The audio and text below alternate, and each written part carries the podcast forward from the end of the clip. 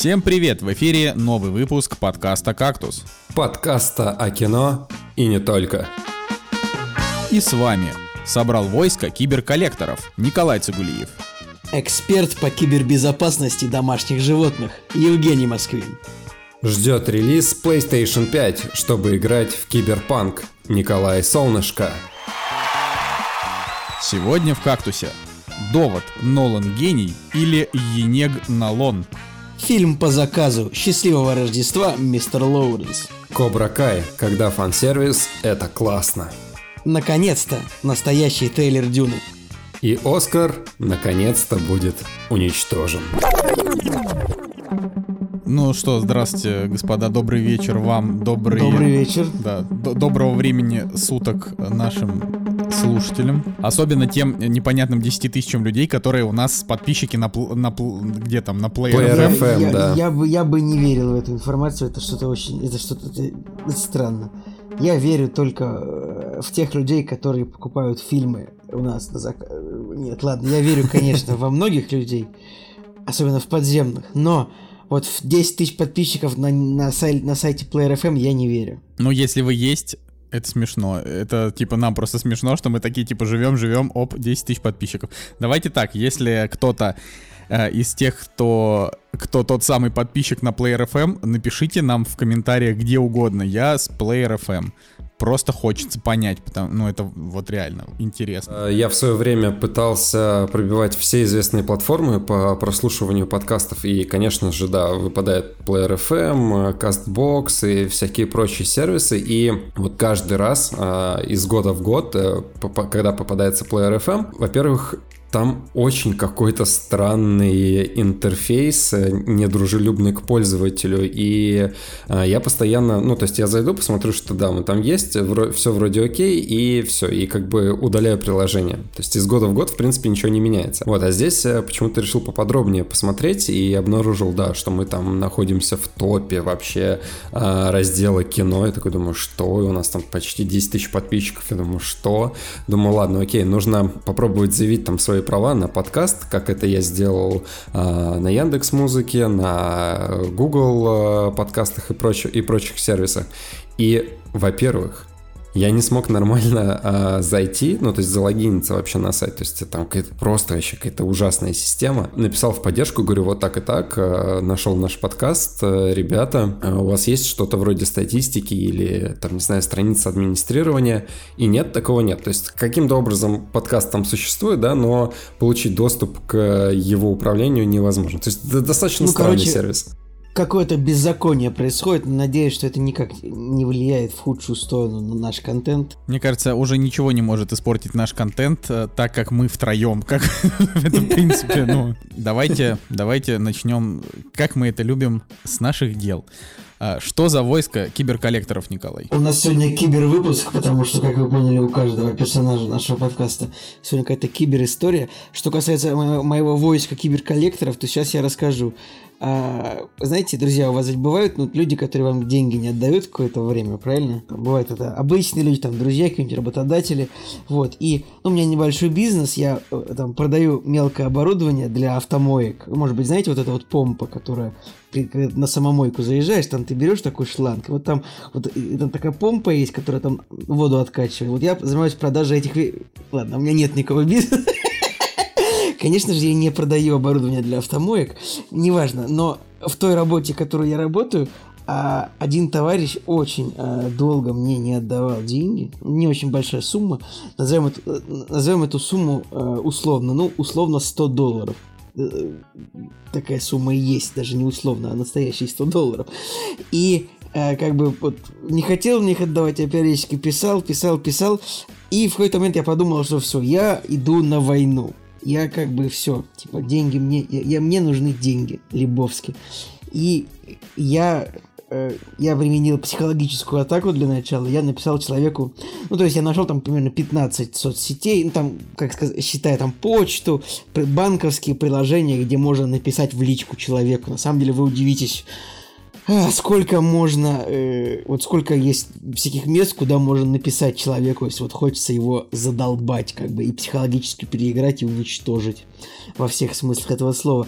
Вот, и я подумал, вот я сейчас написал, типа, если человек мне деньги не отдаст, то я собираю войско киберколлекторов, поэтому я написал сразу в чат, э, в чат и во всех, где я сижу, в чатов много, я написал, что мне нужно 15, мне нужно 15 крепких, молодых, сильных, физически э, смелых, не боящихся ничего ребят, чтобы писать человеку в личку сообщение. Но на самом деле и войско уже было готово. Уже три человека мне дали свое принципиальное согласие на, на, на участие в киберколлектинге этого человека, но в итоге он просто перевел мне деньги на следующий день. Хотя войско уже было готово, как бы, ну... Ну, знаешь, Николай, что я тебе скажу? Считайте, с, с крючка просто было готово сцепиться, чтобы сожрать этого мерзавца, который так вот позволил себе три месяца не отдавать мне деньги. Мне, мне не отдают деньги уже практически год. Я, честно говоря, хочу тебе сказать, Николай, что э, тут как бы ситуация про то, что ты, наверное, единственный человек вообще на всей этой планете, которому нормально вернули долг. то есть, вернее, не то, что нормально, а которому его в итоге вернули. То есть те, кто, да те, кто задерживали.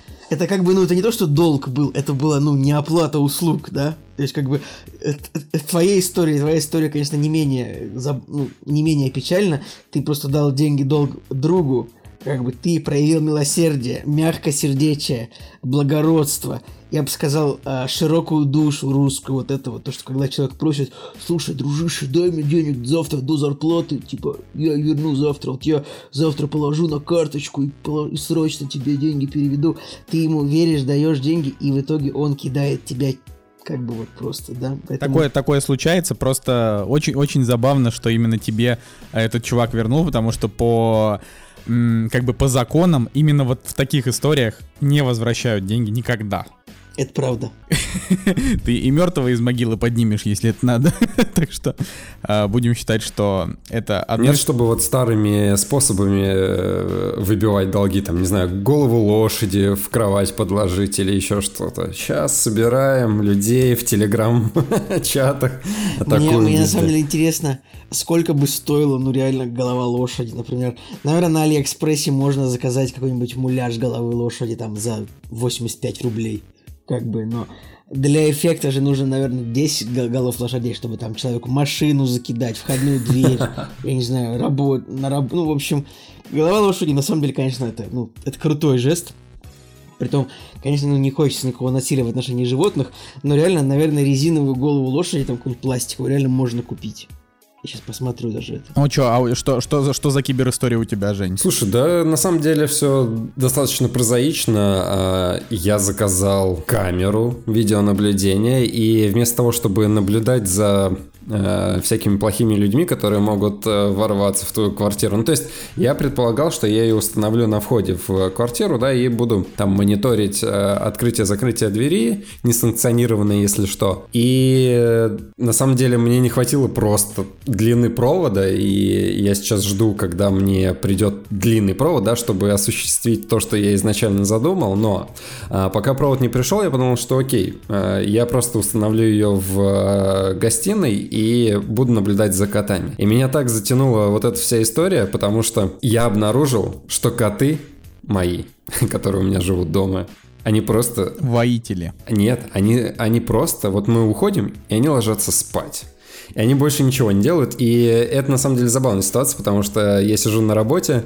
включаю удаленный доступ к камере, а, и за ними на самом деле можно еще наблюдать, то есть он там поворачивается, смотрит за ними, все дела, вот. Но мне даже этого не приходится делать, потому что они просто тупо ложатся на, а, на, на диван напротив камеры и спят. Но на самом деле это забавно за ними наблюдать, потому что а, они там меняют свою позицию в течение там несколько раз в течение часа, и ты каждый раз смотришь, как они там зевают, чешутся, моются. Жень, Жень, а насколько у этой камеры, которую ты себе купил, скажем, ночное видение?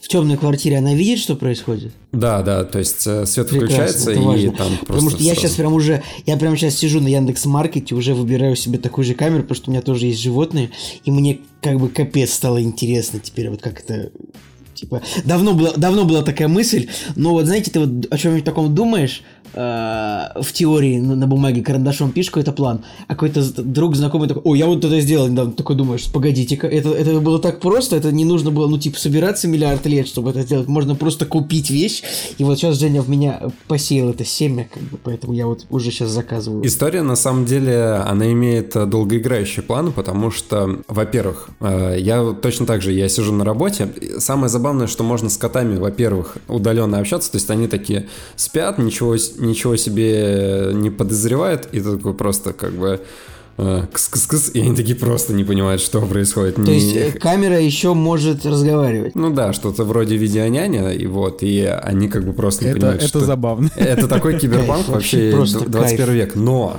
как бы, суть еще в том, что я вообще иду по пути автоматизации дома и жилого пространства, и это очень круто вообще засасывает э, с головой. То есть все началось с того, что мы заказали себе умные эти всякие лампочки, которые там играют тысячами цветов, цветами, включается там э, по приложению, выключается то, тоже.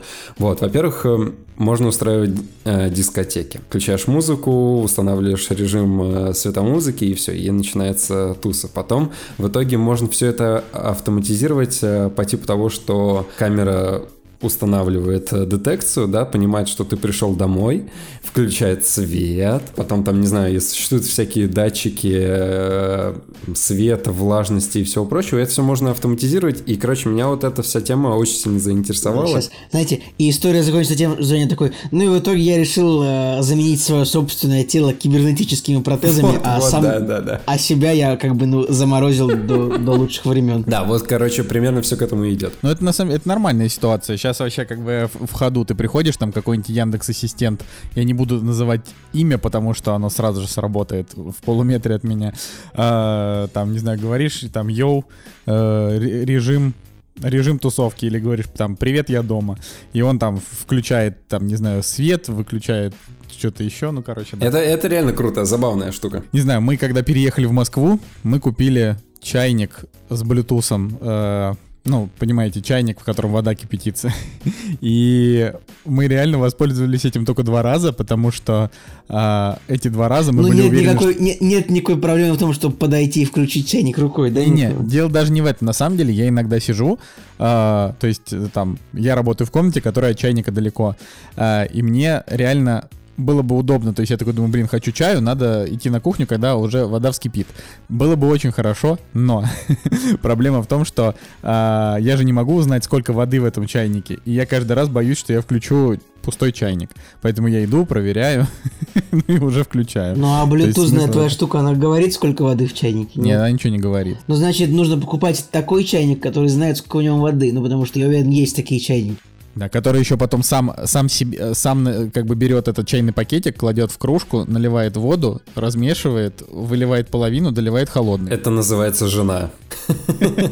Ладно, моя история на, этом, на этой неделе не настолько интересная, просто э, суть в том, что Microsoft совершенно вообще внезапно взяли и обогнали Sony PlayStation, назвав цены и дату релиза их консоли. Поэтому все теперь затаились и ждут, когда же наконец-то Sony объявят цены и релиз, ну, там, дату релиза пятого PlayStation. Все это ты, то есть. Ну, в смысле, это я. ну, как бы, знаешь, я, я конечно, тебя, может быть, удивлю, но в этом мире есть еще, может быть, несколько сотен миллионов людей, которые ждут PlayStation 5. А, и, конечно же, нужно напомнить о том, что у нас есть Boosty. Boosty — это платформа, на которой вы можете поддержать наш проект. То есть вы заходите, заносите нам бабло там от 100 рублей до 5000 и получаете от нас либо благодарность, э, либо еще там какие-то ништяки. Например, вот на той неделе два человека воспользовались тем, чтобы заказать у нас возможность посмотреть кино. И сегодня мы даже обсудим один из... Вообще, ребята, это кайфовая, кайфовая история абсолютно, действительно. Респект, респект э, несуточный тем людям, которые Э, приобретают, скажем так, э, эту услугу. Ну и всем, блин, всем, кто ставит лайки, комментарии, даже респект всем фантомным слушателям, которые, ну, просто прослушали подкаст, как бы и нигде не отметились, но все равно респект, вы молодцы. «Кактус» – подкаст о кино и не только. А, ну и прежде чем мы обсудим премьеры цифровые и кинотеатральные на этой неделе, а, наконец-то вышел трейлер Дюны. И прежде чем мы его обсудим, тут нужно сказать самое важное, что перед доводом, перед ним показывали тизер трейлера Тизер Дюны. трейлера. Да. А потом, э, причем это был очень хороший тизер, то есть я прям мурашки словил. Э, Честно говоря, мне тизер трейлера Дюны понравился больше, чем весь довод. А, Поэтому мне очень понрав- по- по- понравилось, а потом появился второй тизер, и я такой думаю, погодите, когда в истории было два тизера трейлера, вы там что, охренели? Вот, но потом, когда вышел трехминутный трейлер, я понял, что это того стоило, потому что трейлер просто жирнейший, вообще жирнейший, вот. Ну, можете перехватить. Я так скажу, что... Ну, мне, короче, не очень понравился трейлер. Именно трейлер вот по настроению не понравился. Короче, вот что-то, какой-то налет какого-то абсолютно другого фильма, а не Дюны как-то. Может быть, я не знаю, в чем проблема. Может быть, э, как бы, конечно, трейлеры не часто имеют общее что-то с фильмом, как бы, ну, не всегда. Э, Фильм наверняка будет хороший, но трейлер пока что как как-то вот мне не зашел. Хотя, как бы, ну, фильм, конечно, жду актерский, э, актерский состав, спецэффекты, съемка. Наверное, конечно же, все великолепно. Обидно только то, что он, конечно, две части разделен. Ну, то есть, с одной стороны, это и хорошо, и плохо. Плохо то, что, ну, ждать долго. Хорошо то, что, ну, конечно же, лучше будет результат.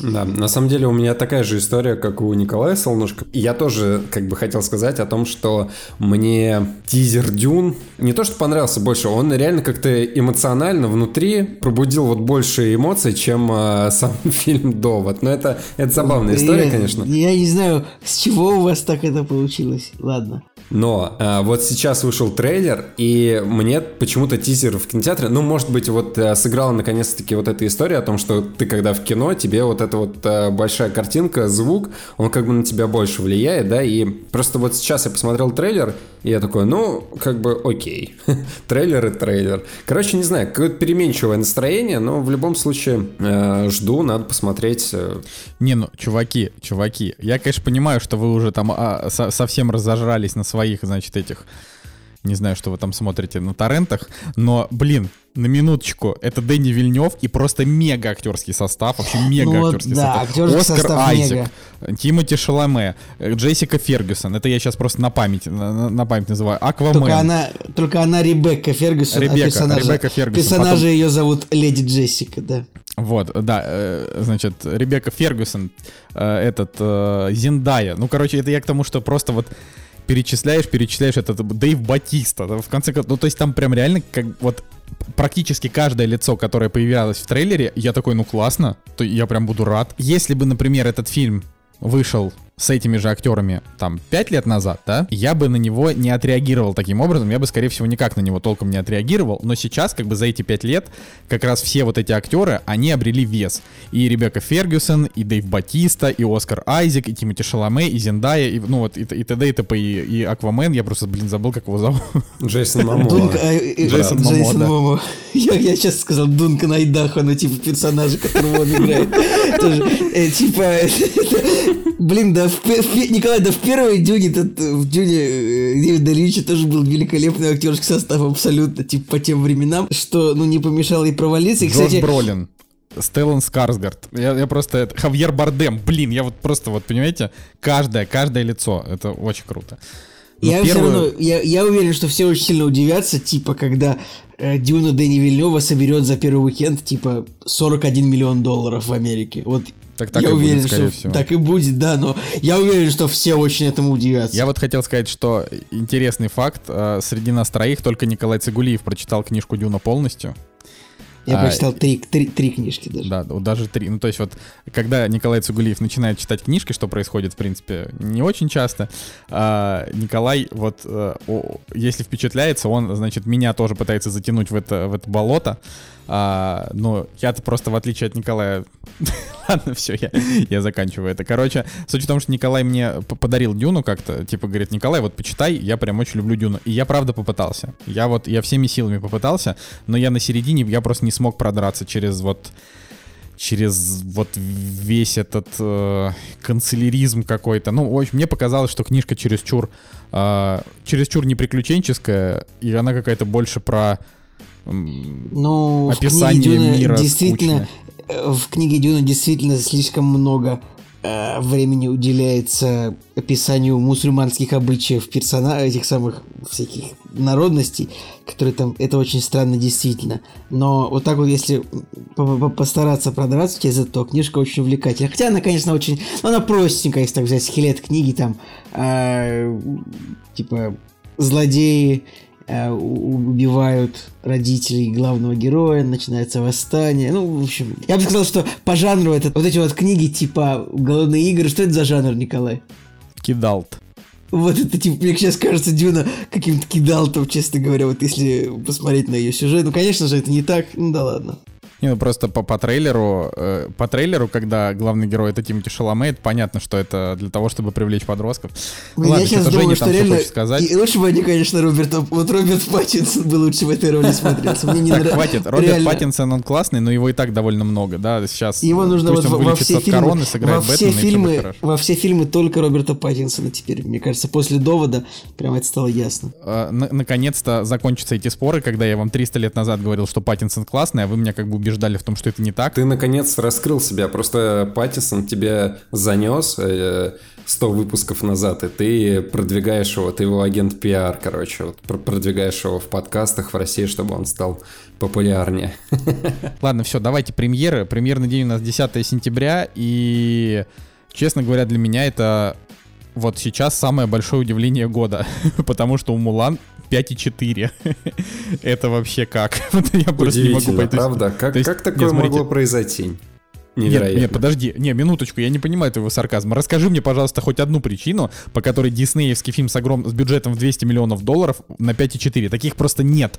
Это, то есть Дисней так не снимает. Я не понимаю, что там на 5,4. То есть это что, это, это прям говнина? Я, я не могу понять. Ты возьми, что у нас там выходило с э, Кольном Фарреллом, у нас выходил вот недавно фильм. Он же вышел уже, да? Правда, незаметно как-то прошел. Это какой? Какой фильм? Артемис Фаул, да, он, по-моему, так называется. Короче, Артемис Фаул это не блокбастер э, типа для кинотеатрального проката по всему миру, ну, а он должен фильм был быть. для детей на Disney+. Нет, ну, подожди. то есть они его, да, они его просрали, очень обидно, но да. это, извините, не, как бы там не было амбиций Мулан. Окей, как бы там не было амбиций Мулан, но там все равно был, наверное, большой бюджет, как я понимаю, голливудская звезда, так или иначе. Вот, может быть, претензия на новый э, франчайз для подростков. И что произошло? Да ничего не произошло, провалился фильм. Да и вообще все фильмы э, Диснея, вот прям фильмы, не мультфильмы, а фильмы, которые он выпускает, но они достаточно стерильные, ну, нужно признать. То есть они э, либо собирают не слишком много, да, либо как-то не выполняют, э, не оправдывают тех надежд, на которые, возможно, них, э, ну, то есть то, что от них ожидали сами Дисней, так или иначе. И когда выходил трейлер Мулана, и вообще началась э, крутиться история про Мулана, мне кажется, мы с Николаем Цигулиевым уже заранее знали судьбу этого фильма. Вот, может быть, у тебя какие-то другие иллюзии были по поводу него, но когда у него 5,4... Чуваки, ну, ну, ну правда, давайте, давайте без глупостей. Ну, Дисней не делает фильмы на 5,4 практически. Ну, то есть это к тому, что... Я сейчас почему-то не... Я, кстати, я почему-то тоже, мне кажется, что у меня были более оптимистичные ожидания по поводу Мулана. Ну, как да блин, ну я уверен был, что это будет 7,3, типа вот будет Мулан. Это 5... Смотрите, 5,4 таким фильмом просто так не ставят. То есть с ним прям, с ним прям что-то критично не так. Это же опять же, сейчас очень многие люди, которые хейтят наш подкаст, а такие есть, а, скажут, вот, да они там опять по оценкам, да ты посмотри фильм, там оцени, вот это все. Ну, как бы, извините, на минуточку, там уже десятки тысяч оценок на MDB, там 5,6, а, и, и это меня просто удивляет. Я, опять же, я верю в средние оценки, я верю в средние оценки, и я не понимаю, что происходит. что происходит. И мне просто, мне даже любопытно. Просто он идет два часа, и мне их тратить жалко. Но мне реально любопытно, что может быть такое, как, как Дисней мог облажаться, то есть в чем именно. То есть они что, не знаю, там, герои говорят только на китайском, и экшн-сцен, экшн-сцены длятся 20 секунд, или ну просто вот как? Как можно испортить Мулан? Я не понимаю. Фильм-то мы с тобой, конечно же, не смотрели, но а, вот буквально пару дней назад я впервые посмотрел мультфильм, и для меня было такое открытие, потому что, честно говоря, я даже по отрывкам раньше Мулан не видел ни, никогда. Ну, то есть у тебя, возможно, а, есть такие моменты, когда ты знаешь, что вот есть какой-то фильм или мультфильм, да, из детства, и ты его помнишь по каким-то частям э, с телевизора или еще откуда-то. А Мулан вообще вот у меня как с чистого листа. То есть я знаю, о чем история, примерно понимаю, что там происходило, но я его никогда не смотрел. И вот, получается, спустя 22 года после его выхода я его посмотрел, в оригинале, все как положено. И, честно говоря, я не был вот прям в таком диком восторге. Да, а, если бы я его смотрел в детстве, я думаю, что он мне понравился бы, потому что там и, опять же, есть э, смешной второстепенный персонаж, и другие второстепенные персонажи там достаточно яркие. Но вот сейчас вот во, во взрослом возрасте, не знаю, то есть сам мультфильм, он очень сильно какой-то упрощенный. Да, там есть интересные моменты, помощь духов, там а, вот это вот преображение из э, девушки в мужчину, как она во всем этом начинает э, пытаться себя проявить, да, это круто, но вот сам фильм, сам мультфильм, как, э, не знаю, как вот цельное произведение, там все настолько сильно упрощено, что вот с точки зрения логики, это неправильно, да, мультфильм с точки зрения логики, наверное, не, не стоит разбирать, но Короче, вот начинаешь вот так вот все перебирать, перебирать, перебирать, и ты понимаешь, что мультфильм там достаточно простой. То есть по своей структуре он идет там от одной точки к другой. Да, есть смешные моменты. А, круто, на самом деле, Эдди Мерфи, он вообще тащит э, мультфильм, он озвучивает как раз-таки а, вот этого дракона, которого нет э, в полнометражном фильме. То есть полнометражный фильм, он такой so Наверное, в этом и проблема. Все ждали дракона в фильме. Ну, все, все уже не ждали дракона в фильме, потому что год назад сказали, что дракона в фильме не будет. Это Слушай, ну не знаю, просто, а, просто он в он в мультфильме оттягивает на себя, ну, практически там 60-70% внимания зрителя, потому что он такой, ну, короче, Эдди Мерфи стандартный, который э, шуткует, э, яркий, быстрый и так далее. То есть он на фоне других персонажей очень сильно выделяется, да. И вот с, с этой точки зрения, конечно, контраст мультфильма и фильма, он, наверное, очень сильно большой. Ну, э, в общем, под, подытожить, на самом деле, мультфильм, он как бы смешной, но он не шедевр среди других диснеевских мультфильмов, фильмов вот этих классических. То есть, э, да, как бы смешной, но ничего больше, наверное, вот так вот. Поэтому не знаю, что в фильме пошло не так. На самом деле даже интересно. То есть, вот посмотреть и понять, что же там могло пойти не так. Может быть, я режиссер просто... слабый, знаешь. Я точки... начинаю, я просто понял. Я, я сейчас, пока ты рассказывал монолог про мультфильм, я все еще размышлял, что может пойти не так, и вот я осознал. Николай, помнишь фильм «Тайны печати дракона»? Конечно, помню. Короче, это вот есть... русско- русско-китайский фильм с Джеки Чаном, Арнольдом Шварценеггером, Паулом Волей и еще, ну, актерами. Короче, да, суть в том, что а, вот «Тайны печати дракона» — это такое кино, когда, ну, то есть оно не чудовищно плохое, абсолютно. Нет, а, Николай, чудовищно, оно чудовищно, чудовищно плохое. Да, оно чудовищно плохое. Оно, То, бы... что мы с тобой тогда хорошо вечер вместе провели, когда его смотрели, не делает фильм лучше. Короче, я не считаю, что фильм чудовищно плохой, просто по причине, ну, типа, он там на 5, да, а, просто потому что он выглядит как такое типичное дурацкое китайское кино, когда нагромождение спецэффектов не очень качественных, а, сюжеты банальные, актеры играют не очень хорошо. Ну, то есть это вот такая, такая история. Но ты как бы выходишь после него и такой, ну, типа, нормально. Какой-то какой такой свой кринж в положительном ключе там можно словить. И вот, видимо, Мулан это как бы то же самое, но а, без юмора на серьезных щах. Я не знаю, на самом деле, вот если по трейлеру судить, как мы любим, конечно же, когда график премьеры наступает. Топовая аналитика трейлеров. Да, то по трейлеру на самом деле все очень красиво смотрится. И задние планы, и свет, и актеры, все вот прям по-крупному красиво.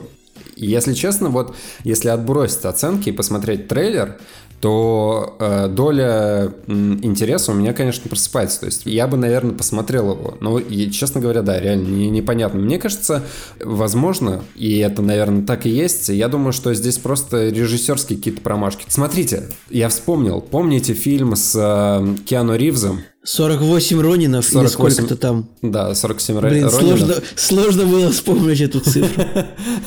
В общем, мне кажется, может быть история такая же. Там, смотрите, там а, режиссер, а, взяли режиссера, который никогда блокбастер не, не снимал, и там относительно вообще очень сильно стерильный фильм получился, не снискавший ни зрительских каких-то симпатий, ни у критиков и вообще провалившийся в прокате.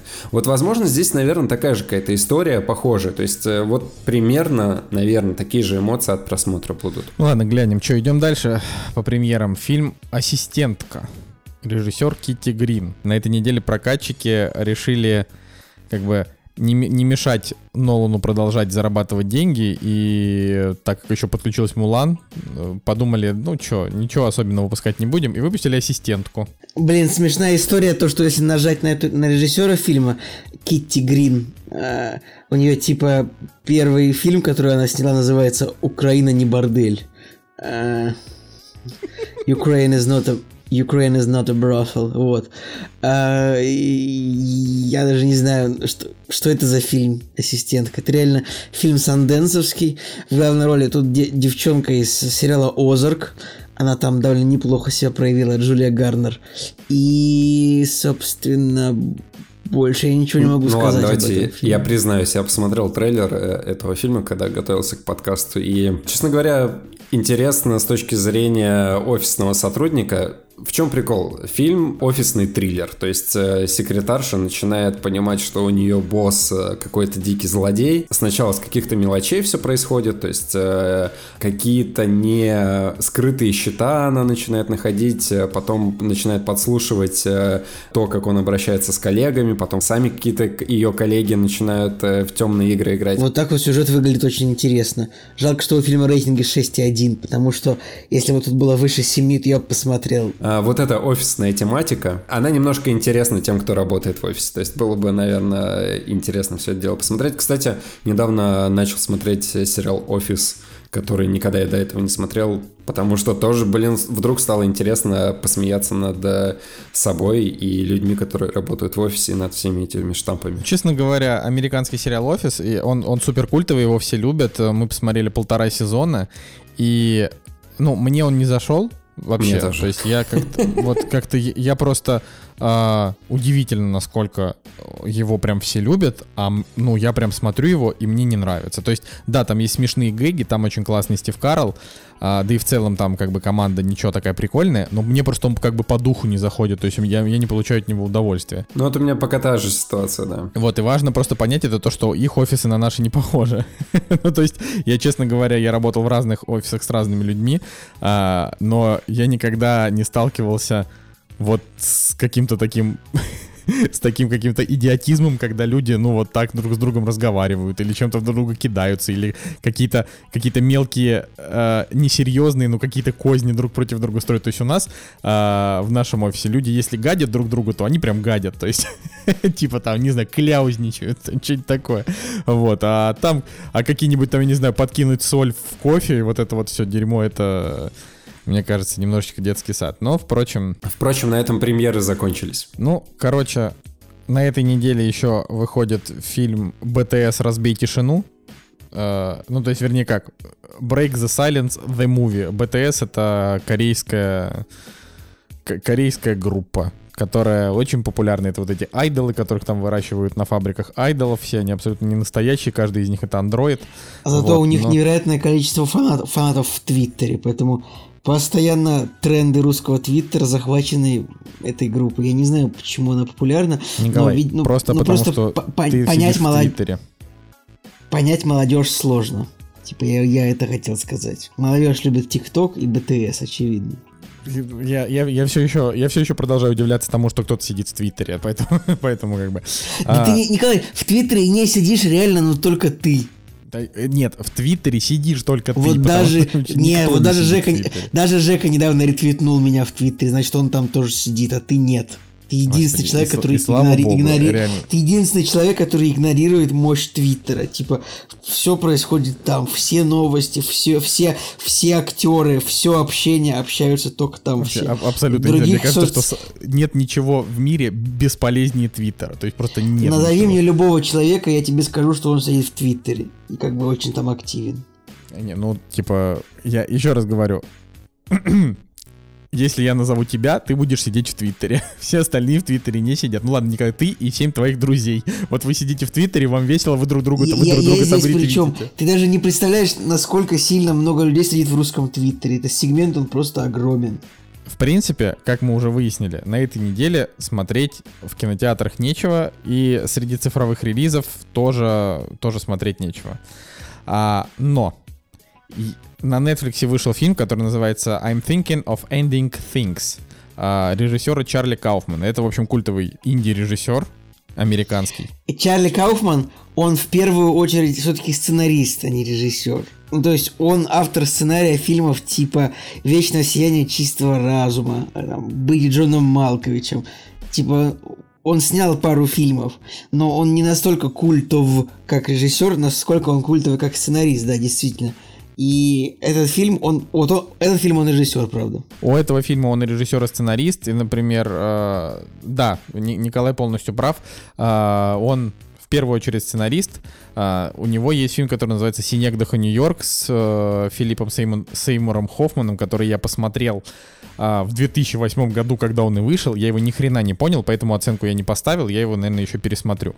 А, но почему я вообще решил про него рассказать? Во-первых, потому что на Netflix не так часто выходят фильмы каких-то прям известных людей. То есть чаще всего они берут какого-то, ну не знаю, просто рандомного режиссера, дают ему пару известных актеров и снимают блокбастер. А тут все-таки как-то более интересно. Это раз. Во-вторых, э, у меня, честно говоря, телеграм-каналы, видишь, я просто немножко в другой степи, не в Твиттере, да? У меня телеграм-каналы разорвались а, от того, что йоу-йоу, Чарли Кауфман выпустил фильм, это вообще, вы чё, это же нужно ждать. Николай, если, если ты хочешь, то в Твиттере тоже я о нем слышал. Типа. Короче, Я, я слышал такие мнения. Ой, Чарли Кауфман вы- выпустил новый фильм, а вы серьезно Нолана обсуждаете? Да. Ну вот- мы тут сейчас будем Нолана обсуждать. Мы будем совершенно точно Нолана обсуждать, да, но Смиритесь. тут, тут как бы история про то, что меня вот этот вот неясный хайп, а, он меня скорее отталкивает, потому что мне не нравится, когда снобы говорят, о ваш Нолан это фигня, а вот новый Чарли Кауфман это хорошо. Сейчас Это- это- плю- плю- плю- плюсую плюс 500 к Николаю Солнышку, он абсолютно прав. Я такой- я такой не люблю, должны- но- Снобы должны сгореть. Особенно киноснобы. Да, то есть мы, как и мы, потому что мы тоже киноснобы на самом деле.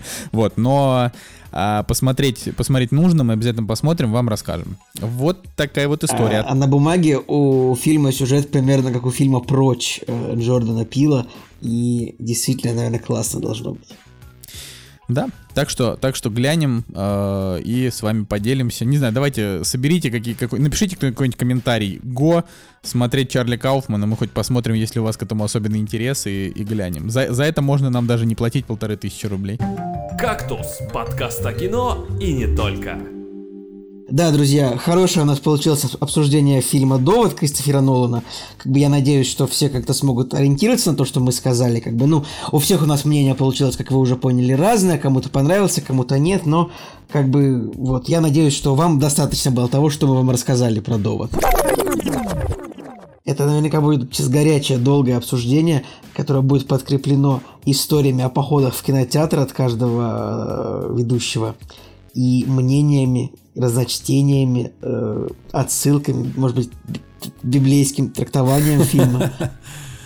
Короче, я предлагаю для того, чтобы, потому что это все-таки большое кино, там и тыды, и тыпы, э, я предлагаю нам каждому сказать, взять небольшой, чуть-чуть такой коротенький, коротюсенький моноложек э, в отношении фильма, вообще как, как фильм понравился, не понравился, а дальше мы уже начнем обсуждать детали, потому что дьявол этого фильма кроется в деталях. Ну, давайте, я не знаю, мне кажется, пусть Женя начнет. Да, поскольку у вас мнение о фильме похожие, а у меня, а у меня другое, поэтому пусть Женя, потом я, потом ты. Пожалуйста. Окей, давайте я начну с начала а, истории того, что, во-первых, ребята, мы все втроем сходили в кино, и мне кажется, это уже заслуживает э, большой похвалы и аплодисментов, потому что, ну, во-первых, в Петербурге можно сходить сюда. В Петербурге можно сходить, э, во-первых, только в кинотеатре, который находится в Ленобласти. А это один кинотеатр. Давайте так, мы рисковали своей жизнью для того, чтобы рассказать вам сейчас про довод. Но это правда же. Ну, в какой-то степени. Слушайте, ну у меня вообще забавная ситуация произошла, потому что, с одной стороны, я был изначально приятно удивлен, потому что, во-первых, первое, показывали, можно было довод посмотреть с субтитрами. Вот в этом единственном условном кинотеатре. И да, там были субтитры, я такой, окей, давай э, возьмем билет с субтитрами. Думаю, сейчас я... А как бы я выбирал за день до премьеры. И я подумал о том, что, наверное, билетов сейчас не будет. Нет, билеты были, в принципе, там можно было выбрать... Ну, Потому что кинотеатр смекнул, что показывать кроме довода нечего, и как бы сеансы, там типа 8 или 10 залов, сеансы шли каждые 30 минут, поэтому действительно билетов хватило на всех. Мы, в принципе, выбрали билеты даже там условно в середине зала. И когда мы приехали, во-первых, было забавно, потому что вот в этом торговом комплексе там еще и Икея находится, и мы когда шли в вот в этот торговый комплекс, люди стояли в очередь в Икею, мы такие, ха-ха, ха-ха, господи, там очередь просто вообще какая-то космическая была, я не знаю, сколько там нужно было в очереди простоять, а, потому что растянулась она, ну, 500 метров, очень много людей было, вот, и мы, значит, э, зашли в торговый комплекс, только с другой, с другой стороны, нам не в Икею, и все было нормально. То есть мы там погуляли, по, не знаю, там походили по магазинам, и до фильма условно у нас было 3 или 4 часа. И где-то за час... Вот это, вот это фанаты, которые... Вот это фанаты Нолана, Николай. Как люди приезжают в кино за 3 часа до фильма. Да, да, да. Знаешь, как э, люди на концертах, которые в э, да, фан-секторе, да, с, да, с утра, сразу же, да. Которые с утра приходят к стадиону, чтобы встать в первый ряд. И мы, соответственно, пошли перекусить, и я подумал, что я заодно схожу до парковки, отнесу все вещи, там все покупки и вернусь. Соответственно, прошло часа 4 после того момента, как мы зашли туда, и Надя осталась в торговом комплексе, я дошел до машины, и мне было тяжело вернуться, потому что очередь в торговый комплекс собралась точно такая же, как в Икее, и мне пришлось Э, просить ребят, я говорю, слушайте, ребят, слушайте, мы идем на довод, у меня там осталась жена, я как бы выходил, и они такие, ладно, ладно, проходи, чувак, то есть меня пропустили. Но так э, действительно нужно было очередь отстоять еще на улице, реально на улице, чтобы попасть э, в кинотеатр. Конечно же, началась моя любимая история о том, что люди в зале разговаривали, несмотря на то, что это как бы фильм с субтитрами, который, ну, в какой-то степени хоть как-то Короче, должен... быдло, быдло проникло уже даже в цвет святая святых э, на сеансы на, на языке оригинала что называется. Да, то есть э, мало того, что люди пошли на гениального режиссера, э, не уважая его творчество своими разговорами постоянными и обсуждениями, так мало того, что еще и фильм с субтитрами. Смотрите, продолжение истории. Вся гениальность э, Нолана, вот все его изыски в кадре, как он идеально выставляет свет, э, вся проработанность кадра, это все, вот просто вся его э, педантичность и гениальность, она разбивается ровно об один битый пиксель на экране кинозала. То есть она портит... Э, этот э, битый пиксель, он испортил все впечатление от идеальности его постановки. Потому что ты смотришь, и этот битый пиксель, он был ровно посередине экрана, и от него просто невозможно было оторваться, знаете, как прыщ какой-то э, собеседник. Вот ты с кем-то начинаешь разговаривать, и не можешь ни на чем сфокусироваться, кроме как на, не знаю, его прыще каком-нибудь или бородавке. А!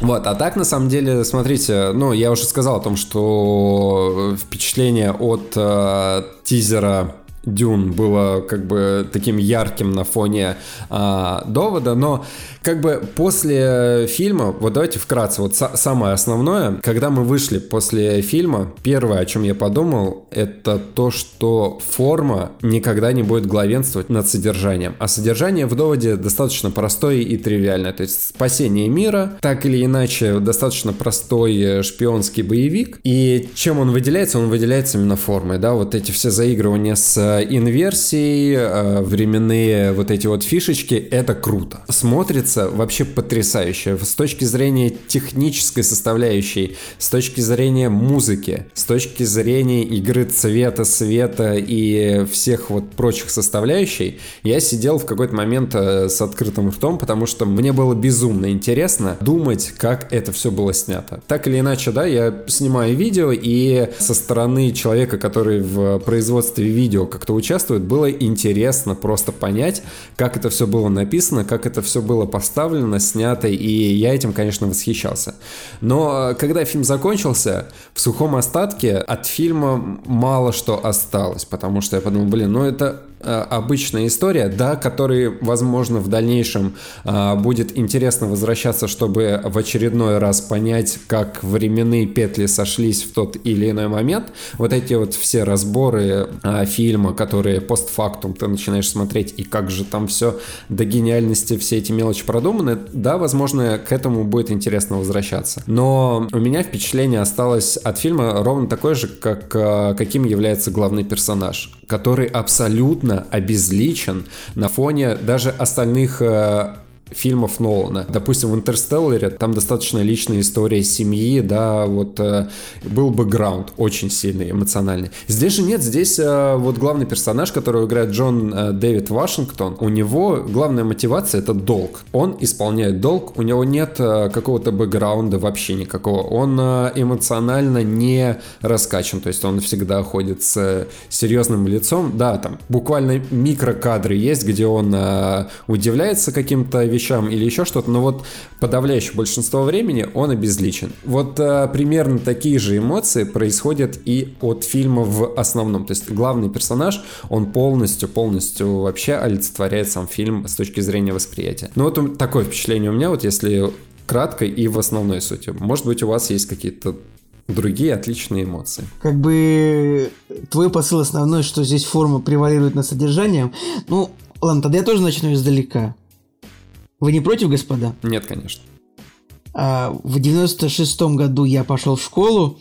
А, да ладно, не, на, не настолько издалека. Да и пошел я в школу в 97-м. Как бы я надеялся, что кто-нибудь меня исправит. Ну да ладно. Николай, я ты, тоже... ты старше нас, да? Мы не должны помнить года, когда ты пошел в школу. Ты помнишь, в каком я году пошел в школу? В 98... В 99-м. Ладно, давай.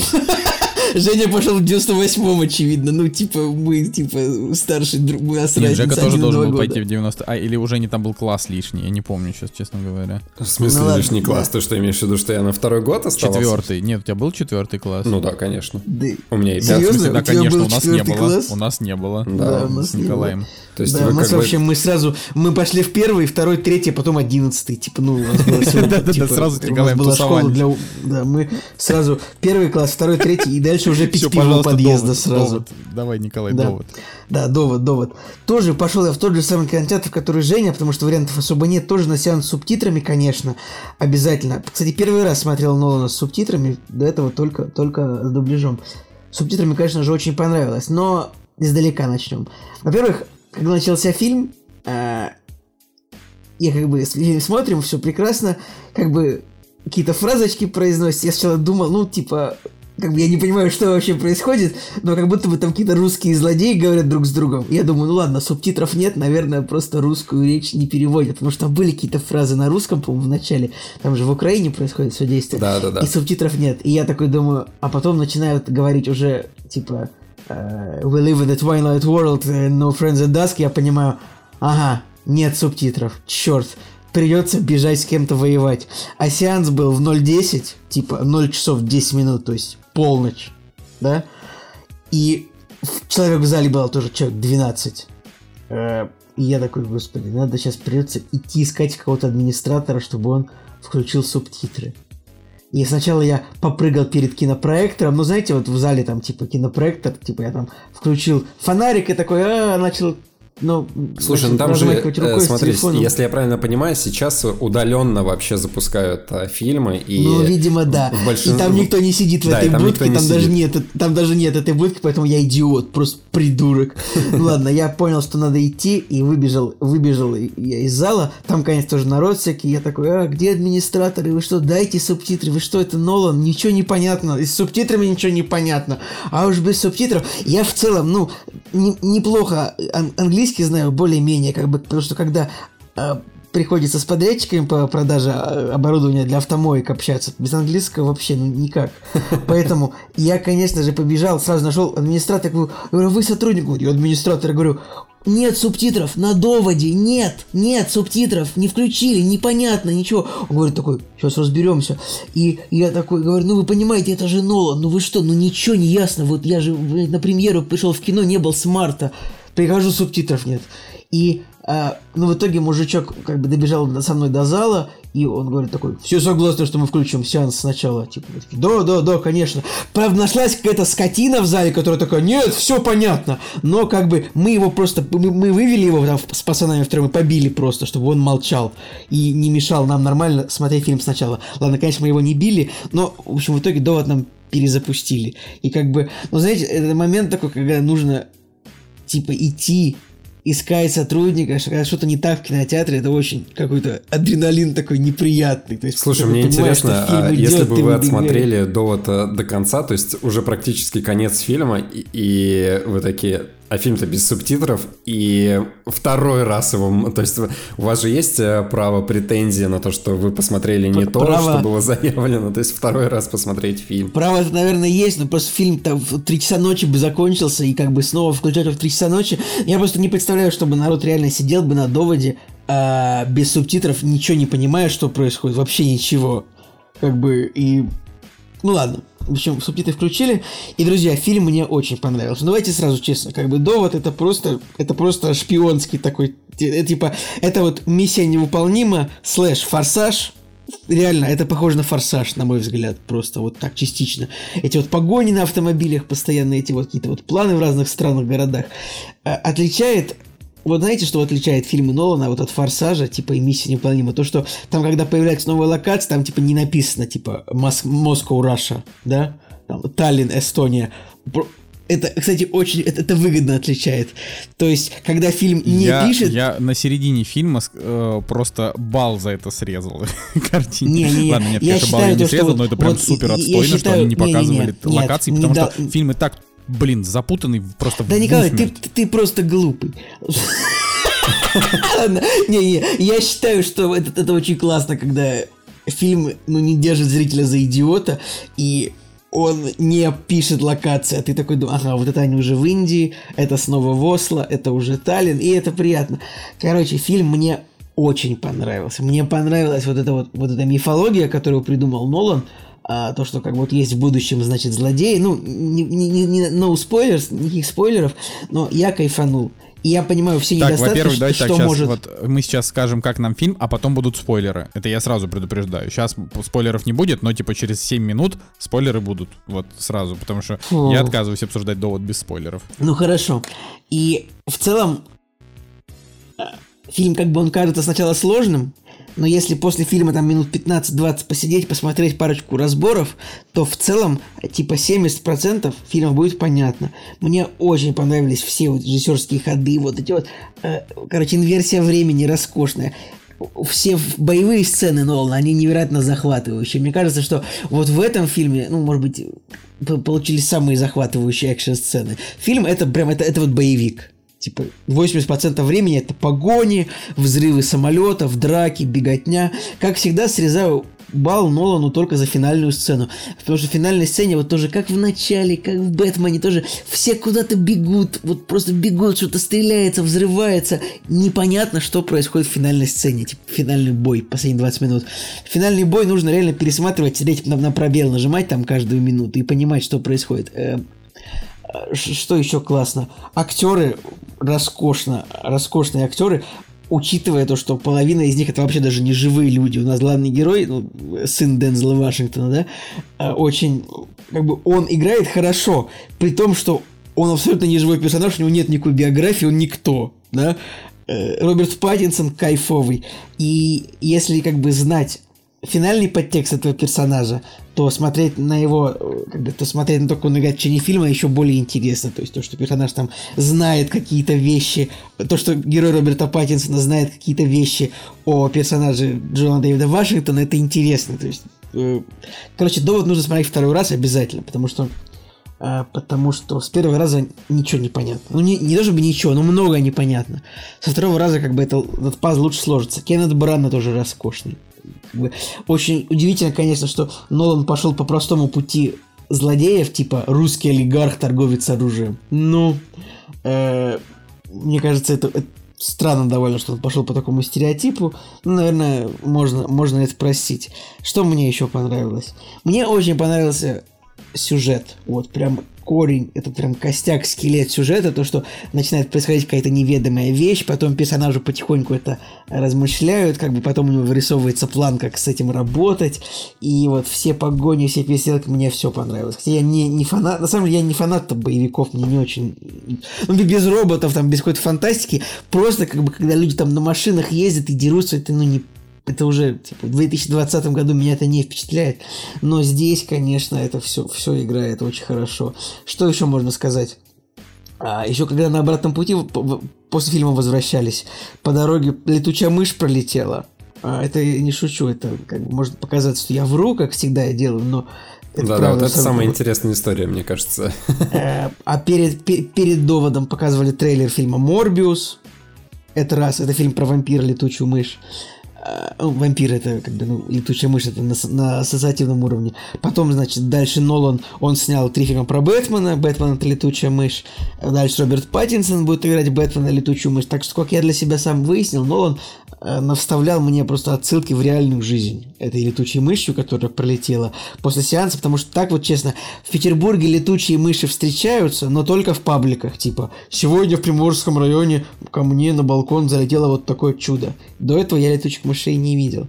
А, какие-то еще мысли у меня, наверное, возникнут по ходу, но я так скажу, что вот обязательно, до это фильм, который нужно обязательно смотреть, меня удивило, какой звук хороший в фильме, прям вообще вот этот вот, этот вот мощнейший, жирнейший бас, мощный саундтрек, как бы, и нужно обязательно смотреть, смотреть разборы фильма, как-то вот в голове обмысливать это. Фильм, на самом деле, не сложный, он вот сложный для понимания всего полностью с первого раза. А так это примерно как Малхолланд Драйв, то есть там ну, буквально посидеть, почитать, что произошло в фильме, и в целом все тебе становится понятно. Ну, если не все, то э, становится понятно именно ровно столько, сколько тебе нужно для того, чтобы от фильма кайфануть. Вот так вот. Больше мне понравился фильм, чем начало, гораздо больше, чем Дюнкерк. Дюнкерк это плохой фильм. Э, и, собственно, Нолан Респект, ждем следующий фильм обязательно. Я 9, я вообще я 9 поставил, потому что меня, меня очень история увлекла. Просто для меня достаточно великолепного сценария, в котором, может быть, даже, ну, как-то персонажи не прописаны, может быть, даже это вот сейчас Николай будет рассказывать то, что ему не нравится, как работают законы этого мира, в который снял Ленас Нолан. Может так, быть, Николай, вещи... может быть, ты закончишь наконец свой монолог и дашь мне за меня сказать, а не ты за меня будешь говорить? Да, Николай Солнышко фильм... Николай Солнышко поставил фильму 7, и он также просил... Ладно, пожалуйста, рассказывай. Да. Короче, мы посмотрели фильм в IMAX э, в, в этом э, с, не, не с субтитрами, а в дубляже. Все, чтобы не было вот этих 17-минутных историй на тему того, что одному там, значит, э, гопники помешали, второй там, значит, воевал с этими. Мы просто пришли, сели в IMAX, было хорошо. Очередей не было, взяли вкусный попкорн. Значит, что про фильм? Я считаю, что «Довод» — это прям очень-очень посредственное кино. Очень посредственное. То есть, э, если говорить по уровню ощущений, сравнивая с другими фильмами Нолана, то вот он у меня на уровне Дюнкерка примерно. Э, понятно, что сравнивать их... сравнивать их напрямую, это кретинизм, потому что довод это как бы mindfuck кино а-ля начало, а, а как бы а, а Дюнкерк это просто военное кино от Нолана, с которым он не справился. Это немножко, да, там разные вещи. Но по уровню эмоционального восприятия, честно говоря, мне кажется, что довод не удался. То есть, э, если, если разбирать его по кусочкам, то э, мне очень понравился Кеннет, Кеннет Брана. То есть это чувак, который реально он вызывал у меня в этом фильме эмоции. То есть где-то он меня там бесил, я думал, ух, какой злой злодей. где-то я подумал, вот как же он все-таки хорошо играет, и он в этом плане реально прекрасен. А, не, значит, Роберт Паттинсон, он тоже великолепный. А, это такой вот случай, когда ты смотришь и говоришь, я же вам говорил, Роберт Паттинсон охренительный актер. Просто продолжайте его любить, он действительно так хорош. А, но не Роберт Паттинсон, не Кеннет Брана, на мой взгляд. Кстати, там еще есть Аарон Тейлор Джонсон, у которого 20-минутная роль, но она такая, что я такой, о, это же чувак из фильма «Пипец». Ну, то есть это... А, Там, и из того фильма, что мы с Женей когда смотрели, как там, Дикари или какой-то там. Да, Savages. Вот. Да, ну, соответственно, я был как бы рад видеть всех этих людей. Майкла Кейна я тоже был немножко рад видеть, хотя его там в фильме было полторы минуты. Но а Джон Дэвид Вашингтон меня не раздражал, что уже хорошо для а, актера, который играет главного героя, потому что, в принципе, главные герои чаще всего обычно раздражают. Ты хотел добавить чернокожий главный герой или, или, люб- или любой? Не, не, нет, любой, любой. Да ну, господи, вспомни какого-нибудь Капитана Америку или Тора. То есть, когда э, главным героем ставят кого-то, кто не очень харизматичный, он чаще всего раздражает. Ну, то есть, ты здесь просто ничего не можешь делать. Типа, если у главного героя нет харизмы, то и фильм, он, на мой взгляд, э, не очень сильно тянет. Это Первого не только Тора, к Нолану. по- первого Тора, по-моему, Кен Бран, да, поставил, если не Да, ошибаюсь. конкретно он и- и- именно. А еще Чего, перед чего? э, э, э, Кеннет Брана первого Тора снимал, это такая будет, допустим, отсылочка. И Да. еще показывали трейлер э, фильма «Смерть на Ниле» перед Да, да, да, да. перед доводом. Нас, кстати, тоже, нас, кстати, не тоже, показывали. ну, в общем, «Смерть на Ниле» тоже это фильм про Эркюля Пуаро. Вторая часть, первая часть была, я забыл, «Восто- «Убийство в Восточном экспрессе». Николай, у меня там тоже монолог играет, идет. там тоже Николай, играет Кеннет идет и он режиссер, поэтому Нолан просто ну, напихал отсылок. Николай, ты не можешь подавить мое желание. Ну так вот, значит, что, что касается того, что мне еще понравилось, помимо Кеннета Брана и Роберта Паттинсона. А, мне понравилось, э, как технически фильм сделан, хотя и здесь есть тоже свои косяки. Например, там есть э, в, в, э, сцене, где это украинская опера, там, например, есть чувак, который просто болтает, болтает руками с автоматом туда-сюда, как бы бе- без логики. И это ну, попало в финальный монтаж. И такие штуки, они у Нолана из фильма фильм попадаются, когда он там где-то косячит с задним планом. Вот, его за это, конечно, очень сильно ругают, но я за это его ругать не буду. То есть мне кажется, с технической точки зрения фильм крутой. А, звук у фильма э, действительно потрясающий. Я прям вот реально смотрел м, на то, что в кадре может производить звук, и прислушивался, производит ли это звук. Вот, потому что это было прикольно. А, фильм очень сильно хвалят за саундтрек. Я, честно говоря, ну, мне понравилось, как сделан саундтрек, но я не считаю, что это саундтрек года, а его прям очень сильно хвалят. Поэтому, ну, на мой взгляд, как саундтрек фильму а, хорошо подходит, но это не, как, не, какой-то, не какая-то там выдающаяся музыкальная тема, там Людвиг Йорансон э, себя там не перепрыгнул в этом плане, и ничего такого прям супер особенного. Ну вот, а почему мне фильм не понравился? Ну, то есть не то, чтобы мне не понравился, да, я фильм поставил 7, я, я считаю, что фильм просто не работает. То есть это а, такая история, когда Нолан, а, он, он всю свою жизнь берет какие-то концепции, и м, она на первый взгляд кажется простой, он ее усложняет настолько, насколько возможно, а потом сверху добавляет еще каких-то нереальных вещей, которые даже внутри этой концепции работать не будут, но он это делает как бы это такое художественное упущение в его якобы гениальность, да, в Интерстелларе это с тем, что чувак попадает в черную дыру, а черная дыра это портал э, в прошлое, да, то есть это такая как бы история. Или, например, то, что там а, они там прилетели на планету, побыли там 3 минуты, а у чувака там прошло 25 лет. Это все работает на драму в том же Интерстелларе, но это чушь. А, в фильме «Начало» тоже как бы ты смотришь такой, думаешь, ну да, хорошо, э, концепция с тем, что там ты погружаешься в сон, там туда-сюда, создаешь там миры, а потом Нолан такой говорит, а есть еще второй уровень сна, а есть еще третий уровень сна, и даже если тебя смертельно ранили на каком-нибудь 76 уровне сна, ты можешь вообще целую жизнь прожить, и ты такой думаешь, ну хорошо, это очередной, очередное художественное допущение Нолана.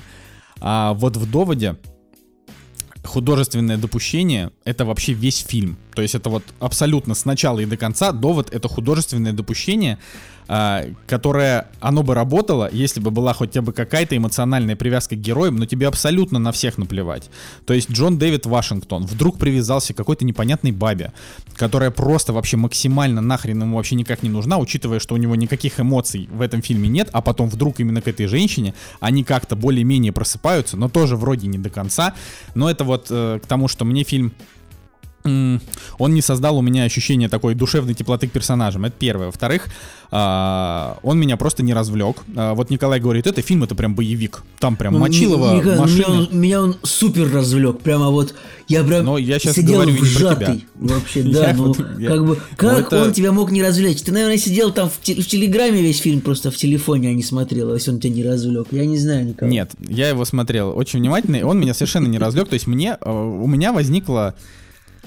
абсолютно обратное ощущение. Мне показалось, что это такой крайне скучный и очень убого с поставленными диалогами, потому что диалоги здесь это просто жесть. То есть вот диалогом один из десяти, просто один, типа они отвратительные.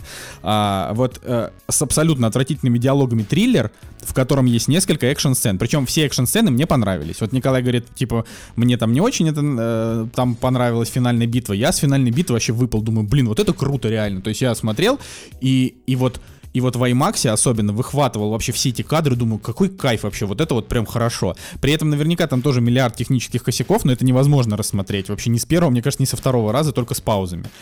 Вот, но э, в остальном фильм, как бы, то есть я-то от него ждал как раз не боевика, ну и это и не боевик, да, э, я от него ждал э, такой mindfuck драмы, как начало, но я понимал, что будет запутаннее, это очевидно. Там и по трейлеру было понятно, что вообще что-то вообще не ясно. Вот.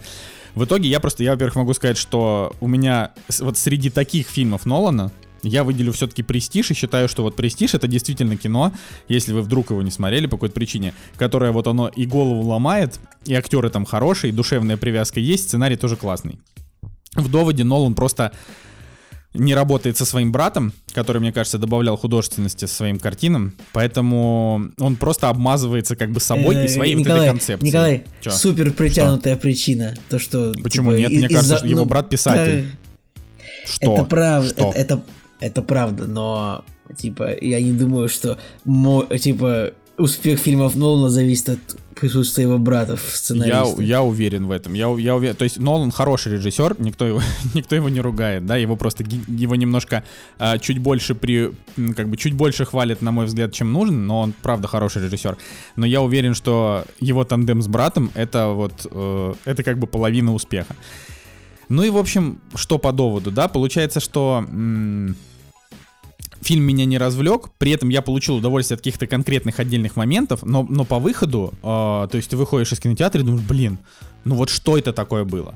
Они, они сами в своих в своей терминологии там путаются. Они сами до конца не понимают вообще, как это все работает. То, то это работает на уровне ощущений, как вначале говорят. Значит, вот это инверсия то потом оказывается, что у этой инверсии есть а, конкретная логика, то есть есть коридоры, которые там которые проходят через там вот э, через которые ты можешь как бы пойти во времени обратно. При этом никто не объясняет, как работают эти коридоры и почему какие-то вещи, которые прошли через эти коридоры, инвертируются и как бы идут назад. И как идут назад, это тоже не совсем понятно, но это не важно. А, какие-то вещи идут, а какие-то не идут. То есть, например, э, исходя из логики фильма, э, главные герои, когда они совершали некие действия в инвертированном мире, у них должна была быть э, как бы у них должен был идти процесс омол- омоложения, как бы, а не старения у их организма. Но при этом... ой, короче, есть, есть такая штука, что, а, ну, типа, в мире все, в, в мире все идет как бы к распаду, да? А вот эта технология, которую придумали, э, не буду говорить кто, окей, а, значит, э, вот эта технология, она позволяет, это энтропия называется, они позволяют как бы сделать амбра- обратную энтропию. Но тут тоже непонятно, потому что если, например, э, если, например, с человеком обратная энтропия это как молодеть, то какая может быть обратная энтропия с пулями? То есть пуля по факту должна просто превратиться в кусок железа. Она не должна м, иметь некий цикл, что она вдруг э, влетает обратно в пистолет, а потом появляется в стене. Ну, то есть я к тому, что вот эта вот вся, вся история с инверсией, это все полная чушь, полная чушь, вообще с начала и до конца. Я посмотрел 25 обзоров, все, везде там все рассказывают, то есть Николай прав на 100%. Этот фильм не такой сложный, если ты просто посидишь, хорошенько подумаешь, а, посмотришь какой-нибудь обзор, ты просто ты поймешь все, что там произошло. То есть у тебя не будет вопросов о том, а, что стало с этим персонажем, кто умер, кто не умер, но именно... Николай, ну, э, Нолану в в вопросах путешествия во времени и физики помогает ло- но- Нобелевский лауреат по физике, как бы. И чё? Э, В смысле? Ну, да, Николай, мы даже, можем- даже с Интерстелларом был разнос на тему-то. Был, ну был разнос. что? Ну это, это, блин, фантастика, все, типа. вот, нет, смотри. Вот, вот фильм, как ты считаешь, в фильме есть очевидные сценарные супердыры? М, да. Да, в фильме есть очевидные сценарные супер... Нет, так, да- даже неправильно сказать. А, сам сценарий фильма, он как бы ровный. Ну, в том плане, что, да, там есть начало, конец и луп, да, там есть цикл. А, и в этом плане этот фильм, ну, он типа ничем особенно не выделяется от других фильмов, где есть луп, на мой взгляд. То есть он по уровню лупа, он примерно как фильм «Петля времени». Лупа, Вот, и- но- лупа и а по пупа. поводу Я, пупы- должен, я, я должен был это сказать. Да, да, да, да. Невозможно удержаться. Обсу- Обсуждение. Нолана пошло наконец-то в правильном направлении. Та- так- как мы его и задумывали с самого Ура, Лупа, и Пупа э, Лупа и Пупа пришли получать зарплату, а им говорят, а вы же уже получили, и ладно. Ну вот, короче, это, конечно, да, это все смешно. Ну вот, э, но у фильма же есть, ну то есть, ради чего делался довод? Ради инверсии, ради вот этой вот истории, э, которую Нолан как бы прорабатывал там 20 лет, 6 лет писал сценарий. Вот это все на свете. И вот эта сама по себе история, она, она просто, ну, она не выдерживает никакой критики. Я говорю, это вот можно... Ближайший, наверное, пример, который подходящий, это когда вот во «Мстителях. Финал» э, сценаристы придумали, что перемещение во времени идет не в рамках одного времени, а как только персонаж перемещается куда-то в любой временной отрезок, то как бы это прошлое становится его настоящим, например, и таким образом создается альтернативная реальность. Ну, Поэтому Николай, вот- потом, потом такая же еще была история в сериале «Тьма», теперь здесь такая история. Типа, тебе в не сериале кажется, «Тьма» что... было не так. Ну, там, нет, почему? Там тоже созда... Вот там при... При определенных обстоятельствах там тоже, типа, персонаж переносился, и он создавался, типа, новый. Ты вот помнишь этот момент, да.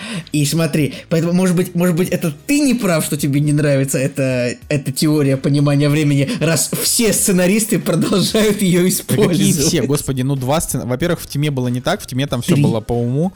а, вот, и то там в тьме как раз сама концовка тьмы, она и к ней можно придраться было бы, но там тоже есть хорошее объяснение, которое как бы отталкивает все предъявы к тьме. То есть тьма в этом плане, она идеальна, серьезно. То есть э, насколько это возможно э, додуматься мозгу сценариста, она очень хороша. Вот, а в «Мстителях» эта история такая, что ты такой, погодите, ну как же так? Если ты перемещаешься в прошлое, то ты как бы, что за параллельные вселенные? Это тогда, значит, должна быть теория параллельных вселенных и бла-бла-бла. Но ты можешь этому поверить, ну, типа, в плане, да, я принимаю это, в Marvel есть пара- параллельные вселенные, пусть будет так, окей, я с этим согласен, хорошо, это можно принять. А, в доводе же, вот условности довода, я лично не принимаю. То есть я посмотрел, подумал, ну это какая-то чушь. То есть это, вот это все. Если фильму начало я поверил, если престижу там я поверил, там, несмотря на то, что и в начале, и в престиже, там, в отличие от довода, там довольно банальные моменты. Ну, то есть, грубо говоря, начало это есть э, машина, которая может тебя погрузить в сон и может погрузить тебя в сон в сон и в третий, в тройной сон и так далее. Ну, то есть это, у этого есть какое-то там объяснение. А в, в этом... Престиже там все объясняется. Николай, а тут есть машина, которая тебя отправляет обратно во время. Да, да, да, типа, да, да. Тут есть эта машина. Я говорю, меня с- сам, сам факт того, что делает эта машина. Еще раз, смотрите, Нолан здесь не выходит такой на сцену и говорит, ребят, я просто снял форсаж. Нет, Нолан говорит, я снял охереть интеллектуальное кино а, с претензией, вообще с невероятной претензией. И вот как бы эта претензия, она не выдерживается, потому что инверсия не работает. То есть, ну вот э, говорю, принимать это, это просто смотреть без, э, без включения мозгов. То есть то, что происходит в фильме, это ребенок поймет, если посмотреть обзор, да, по- пожалуйста, или пересмотреть фильм три раза, неважно, ты можешь его наизусть выучить и понять, да, этот герой здесь умер, а тут вот он отошел, а здесь вот так произошло. Это, это несложно. Э, тупо это то, что э, он как бы писал сценарий 6 лет, но не придумал э, самое главное, как функционирует его же собственная идея, вот эта основная, вот эта инверсия. Поэтому мне фильм не сработал, я его как бы посмотрел, он вышел, думаю, ну хорошо, ладно, сходил в кино первый раз за полгода, все, вот это, это, это все эмоции, не считая как бы того, что хорошая батальная сцена, классный, великолепный Кеннет Брана, приятный Роберт Паттинсон вообще и так далее. Я фильму, конечно, желаю всяческих успехов в прокате и так далее, чтобы кинотеатры подзаработали и прочее, но, блин, пацаны, не знаю. Ну, то есть, как бы, опять же, я совершенно не навязываю свою точку зрения, потому что я понимаю, что как бы мы с Николаем э, в таких вопросах никогда вообще не сходимся, потому что Николай просто все прощает фильмам, а я как бы не прощаю фильмам. Ну, я не прощаю фильмам все. Наоборот, я тоже... Но меня конкретно, мне вот эта концепция, мне это, мне она супер понравилась. Мне она показалась невероятно интересной, как механика, интегрированная в фильм. То есть вот мне очень понравилось. Я вообще, я в восторге. Это Ну, очень э, интересно. Николай, говорю, И то, что, это- блин, типа злодей, который... Единственное, я бы такую супер, знаешь, я бы, может быть, э, в качестве спойлера я бы сейчас сказал одну вещь, может быть, которая могла бы вот уничтожить фильм для Ну, кого-то. ну, давайте Можно вот сейчас, спойлер? э, да, вот начинается спойлер. Короче, Николай, что. вот смотри, Спойлер, друзья, извините, ну перемотайте на 2 минуты, на 10 минут, на 20 минут, или обратно отмотайте, переслушайте еще раз. Но только не монолог Николая Солнышко, потому что он не прав. Так вот, а, вот смотрите, главный злодей у нас, значит, он собирается, он готов, типа, пустить весь мир а, под откос, потому что он умирает от незачемой болезни. А что, люди в будущем не научились лечить болезнь? Типа, это, ну, как бы, если... Он же... А, как бы... Я так бы... Не знаю. Не знаю, меня смутило, вот реально, э, как бы то, что там... э, То есть, смотрите, раз мы уже, да, про спойлеры. Там э, ис- история, это, опять же, для тех, кто уже скорее посмотрел, потому что, правда, не нужно... Не нужно слушать наши спойлеры, если вы не посмотрели кино, потому что его, правда, стоит посмотреть. Стоит, потому что нужно, как бы, а, о таком феномене, как новый фильм Нолана, нужно иметь свое мнение, если вы любитель кино. Вот, это, это я считаю важным.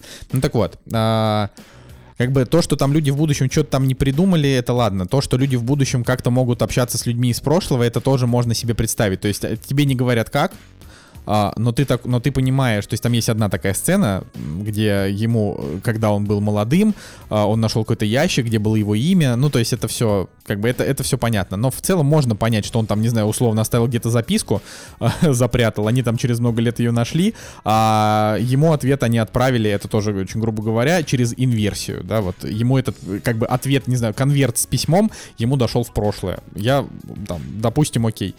Но сама эта инверсия, Николай, ну это же херня на постном масле. Ну правда, ну почему, почему предметы не развоплощаются в таком случае? Почему они, почему они доходят до какой-то паузы в своей инверсии? То есть что? То есть как бы у инверсии нету если э, предмет Но- находится в состоянии... Смотри, вот там, значит, Николай, концепция Николай, такая. смотри, смотри, я могу тебе объяснить, например, почему пуля не развоплощается в железо.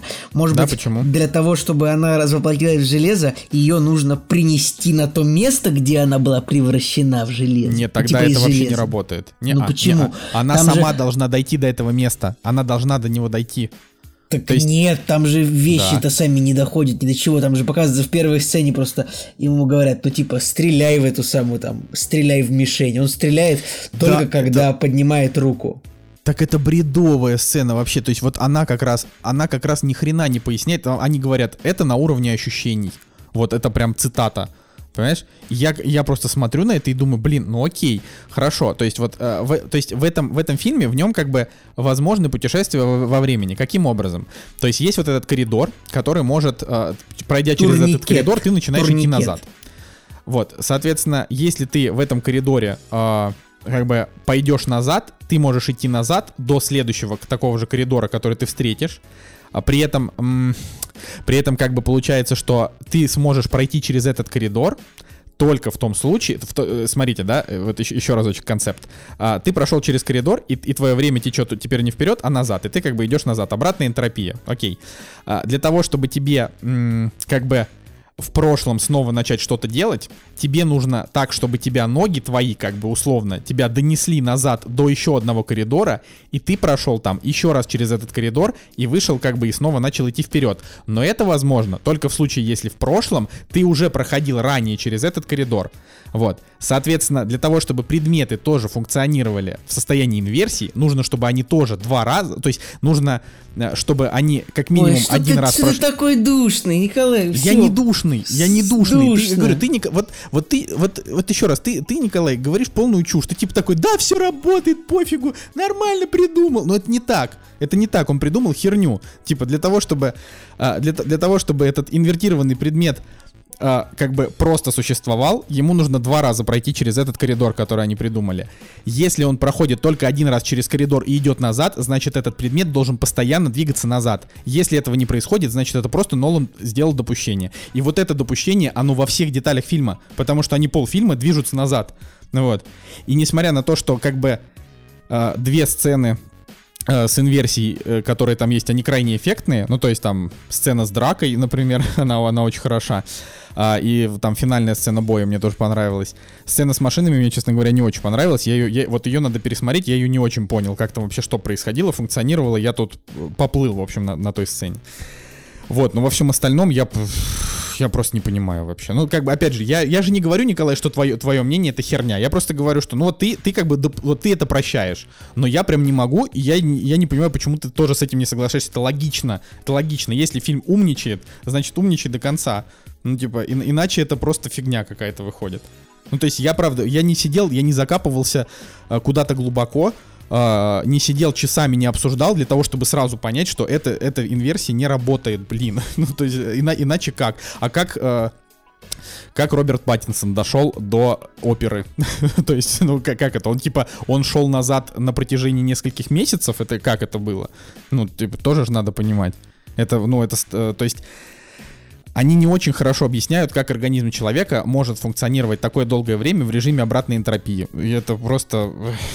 Слушайте, Николай, чувствуете, невоз, как невозможно требовать, стало? невозможно требовать от 150-минутного фильма, чтобы он тебе досконально объяснил реально каждый момент. Вот Достаточно это, было ты, одного ты, монолога. Ты, одного. Ты. Там в фильме было миллион монологов ни о чем. Вот опять же, я тоже. Неужели... Хорошо, давай так, Николай только на, на стороне защиты. Женя, вот скажи, неужели тебе не кажется, что диалоги в фильме вообще пустые? Они просто по большей части говорят слова. Там они могли бы один раз сказать... А, смотрите, типа... Спросил Там, меня, бы... я такой, смотрите. Не, ну я сейчас скажу, и дальше ты э, говори. Типа, что вот, э, типа, смотри, значит, в режиме инверсии, типа, предмет, он функционирует таким образом, что когда ты донесешь его до какого-то места, он начинает с ним функционировать, а во все остальное ну, время Николай, он как там... бы на паузе примерно был такой диалог, типа, вот эта женщина, доктор мне это рассказывала, примерно такой диалог. Я считаю, что диалоги прикольные. Как бы, когда э, Джон Дэвид Вашингтон и Паттинсон, типа, обсуждают все планы, это прикольно. Тот такой говорит, и какой у тебя план? Ну, мы угоним самолет. А не слишком ли это драматично? Ну, не совсем. Но его придется взорвать. А вот, а вот это уже хороший. драматично. Короче, я люблю, что фильмы Нолана можно узнать, типа, по трем скелетом сцен. Это вот сцена зрители, зрители или просто люди сидят в помещении, бах, туда заходят злодеи и захватывают. Такая сцена была в Темном рыцаре, типа с банком. Такая сцена была в следующем Темном рыцаре со стадионом. Теперь такая сцена вот тут, когда в оперу заходит злодей. Потом Нолан обожает просто захваты самолетов. Типа, это... Хорошо, у него это было всего один раз, вероятно, вот в, э, во втор- в третьем темном рыцаре, да, но это просто уморительно. Но он такой, а, вот обязательно, вот он просто подумал, что обязательно должен быть захват самолета, а без этого фильм как бы не работает. Вот. Это, как, это как Люк Бессон любит э, кадры с э, выстрелом из э, базуки какой-нибудь. У него просто в, в, каждом, в каждом фильме, если вы начнете смотреть, то в каждом фильме Люка Бессона есть момент, где злодей или главный герой эффектно стреляет из базуки, и ракета вот прям медленно так пролетает эффектными между... Я честно, честно говоря, это, это очень интересное замечание. Надо, надо пос посмотреть это реально, проследить фильм. В каждом трейлере это прослеживается. Ну да ладно, на самом деле я даже не про диалоги хотел сказать, потому что диалоги здесь тоже вещь достаточно условная, как и весь фильм, как мне кажется, если вы дадите мне еще минут пять э, э, рассказать свои эмоции. Мне забавно, как у Николая Солнышко начинает подгорать, и он прям э, давненько я тебя на таких эмоциях на самом деле не слышал. И здесь, Меня кажется... подгорает только от того, что только от того, что Николай просто про, как бы прощает этому кино очевидный косяк. То есть в целом я же не говорю, что он ну, хреновый. Ну, Николай, но... ну ты же простил там Хищникам или Хеллбою, типа то, что это говно фильм. Да, ну так я же говорю, это говно, но оно мне нравится, понимаешь? Но типа это трешачок. Ладно, давай, Жень, И здесь, мне кажется, у тебя такая же история включилась, как у меня в 19-17, когда я просто не мог допустить того, что не связывается с моим мироощущением с точки зрения кино и его восприятия. Вот если ты не воспринимаешь его лично на себя, вот, ну, то есть у тебя не работает вот этот закон, да, который тебе показывает, у тебя начинается отторжение, поэтому весь фильм дальше начинается рушиться. Смотрите, вот если смотреть э, довод и то, как обращается Нолан к зрителю, то получается, что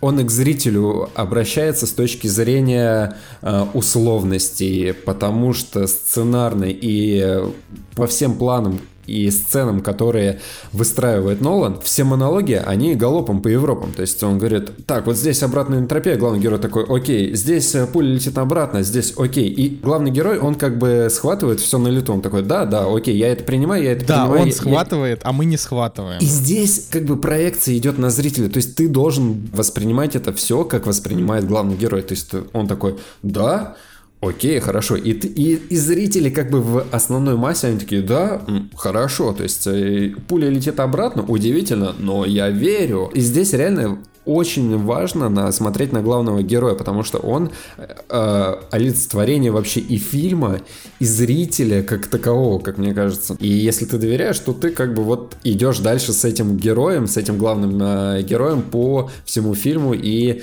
переживаешь все эти события. На самом деле, на самом деле. Я просто к сценарию хочу обратно вернуться и к, опять же, к ощущениям. Мне фильм по своей структуре не кажется чем-то оригинальным. И во время просмотра мы это подтверждали теми мыслями о том, что, смотрите, вот происходит э, перемещение во времени, происходит э, собирание каких-то артефактов в один большой артефакт, который в определенном месте должен а, произвести свой эффект. Мы вот на вот это все смотрели с точки зрения зрителя, да, и я такой, блин, это же просто какой-то Гарри Поттер и Узник Аскабана, где они начинают путешествовать во времени, встречаться с собой, собирать, э, там, собирать вот эти вот все элементы в одно целое. Даже главные герои, то есть Паттисон, э, вот э, Дензел Вашингтон и вот эта девушка, которая там играет, их тоже трое, как, не знаю, как Рон, Гермиона и Гарри.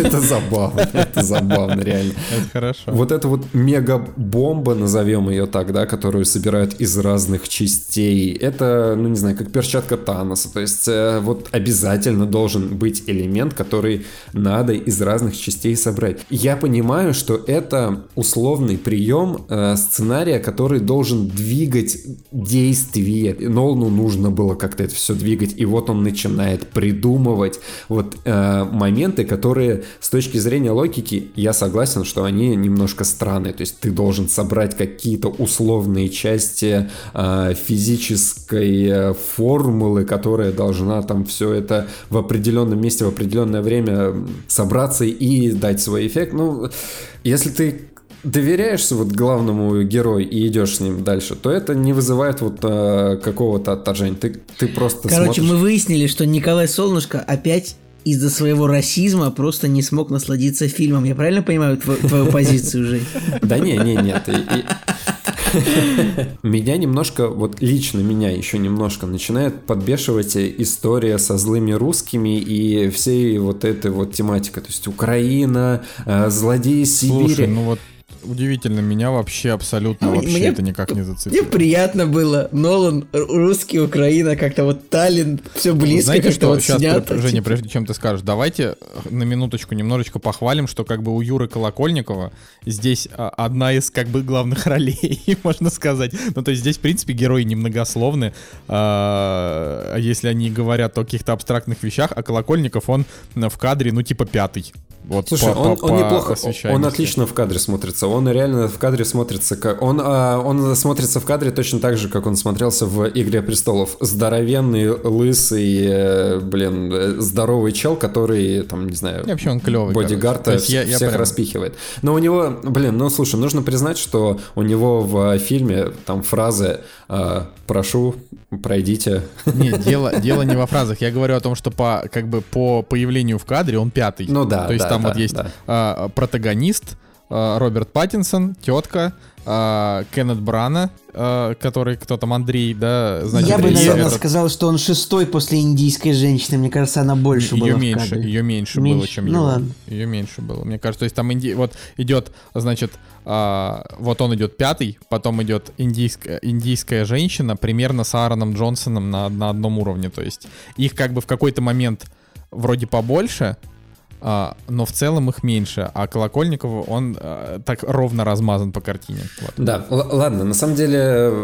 с точки зрения там актерских, не актерских работ, э, мне нравится, как Кен Брана сыграл русского злодея, но я такой думаю, блин, ну это же супер банально как-то. Какой-то Гай Ричи, который перекочевал в Так, а- а э, какая Кристофера- разница, какой национальности злодей? Ну, русские, окей. Русские злодеи живут в Европе, продают оружие, это ж правда. Ну, это, то есть... Ну, это, это, это правда. Это мог бы быть да нет, азиат, это- но да какая нет, разница? просто стереотип... Смотри, здесь просто стереотипы меня немножко задевают в плане того, что а, русский э, миллиардер, который построил свое состояние на ядерном оружии, и у него обязательно есть есть любовь к картинам, этой как бы его слабость ну, это, какая-то. Ну, это, это, это же прямые отсылки. Ну, то есть, я если... сейчас, знаете, что я сейчас думаю о том, что это, конечно, супер стереотипно, но одновременно я понимаю, что просто, ну, ну кого, ну какого, ну типа какого-нибудь иранского злодея придумывать, но это тупо будет. Уже это, надоело, это, да. это, это не будет так хорошо играть, как русский злодей, у которого есть советское прошлое в каком-то закрытом городе.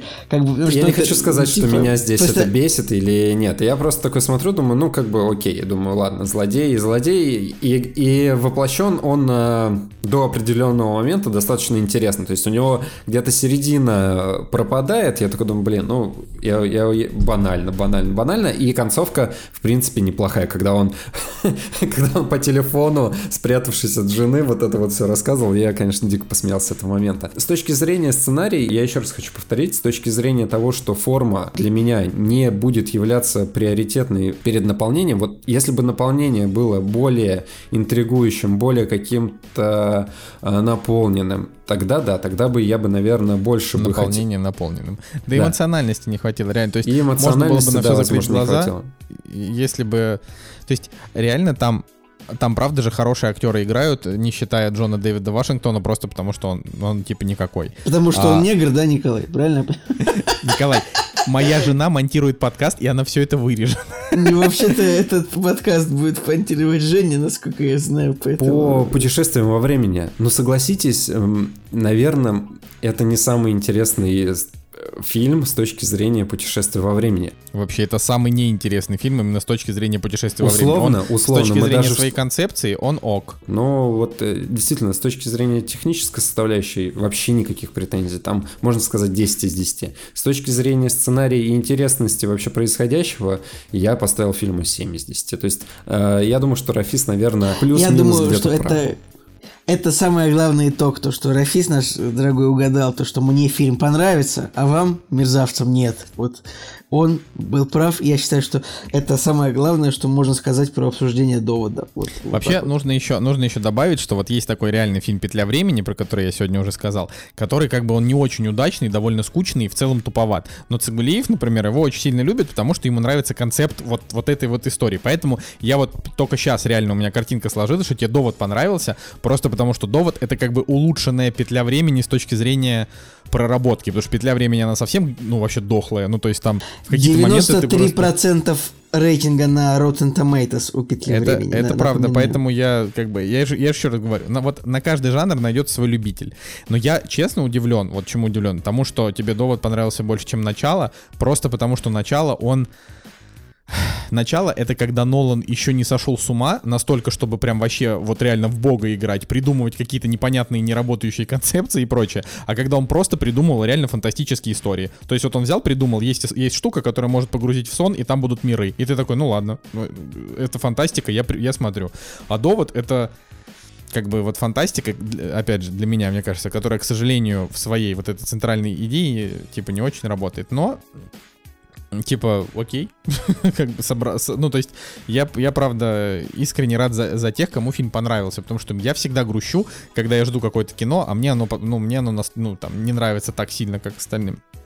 Потому что я тоже хочу получать удовольствие от картин. Я не хочу сидеть со скептическим лицом и говорить, господи, что за отстой. Я же не могу, типа, с- себя заставить э, полюбить кино, если я вижу в нем какие-то дыры. Слушайте, ну согласитесь, э, не, не самый плохой вариант э, фильма после карантина, когда ты вот первый раз идешь в кино. Я думаю, что довод э, как фильм, в принципе, отличный вариант, чтобы вот э, Ты прав. пос- посмотреть его на большом экране. Ты, ты прав, но просто большая печаль лично для меня в том, что мне вот как бы довод не понравился, а следующее... следующее Сочувствую, конечно же, ребята, вам. Сейчас, подожди, я, но- я, я, я закончу что, фразу, что он мне не понравился, а следующее, что будет в кино э, в перспективе клевое, будет вообще хрен знает когда. Ну, то есть это что, типа через месяц э, Чудо-женщина, да, если ее все-таки выпустят в прокат. Если не, не бахнет вторая волна. Я сочу... ну, типа, обидно, жалко, что вы не кайфанули. Иди- Вот все, типа, ну, пожалуйста, как бы не получайте удовольствие от жизни. типа, Не-не-не, живите подожди, скучно подожди. и ради- Смотри. Я кайфанул во время просмотра фильма. Вот фильм идет, мне было интересно смотреть. То есть я допускал все эти условности, а, я принимал законы, которые э, там Нолан нам пытается донести, и как бы с точки зрения экшена и всего остального во время просмотра фильма было интересно.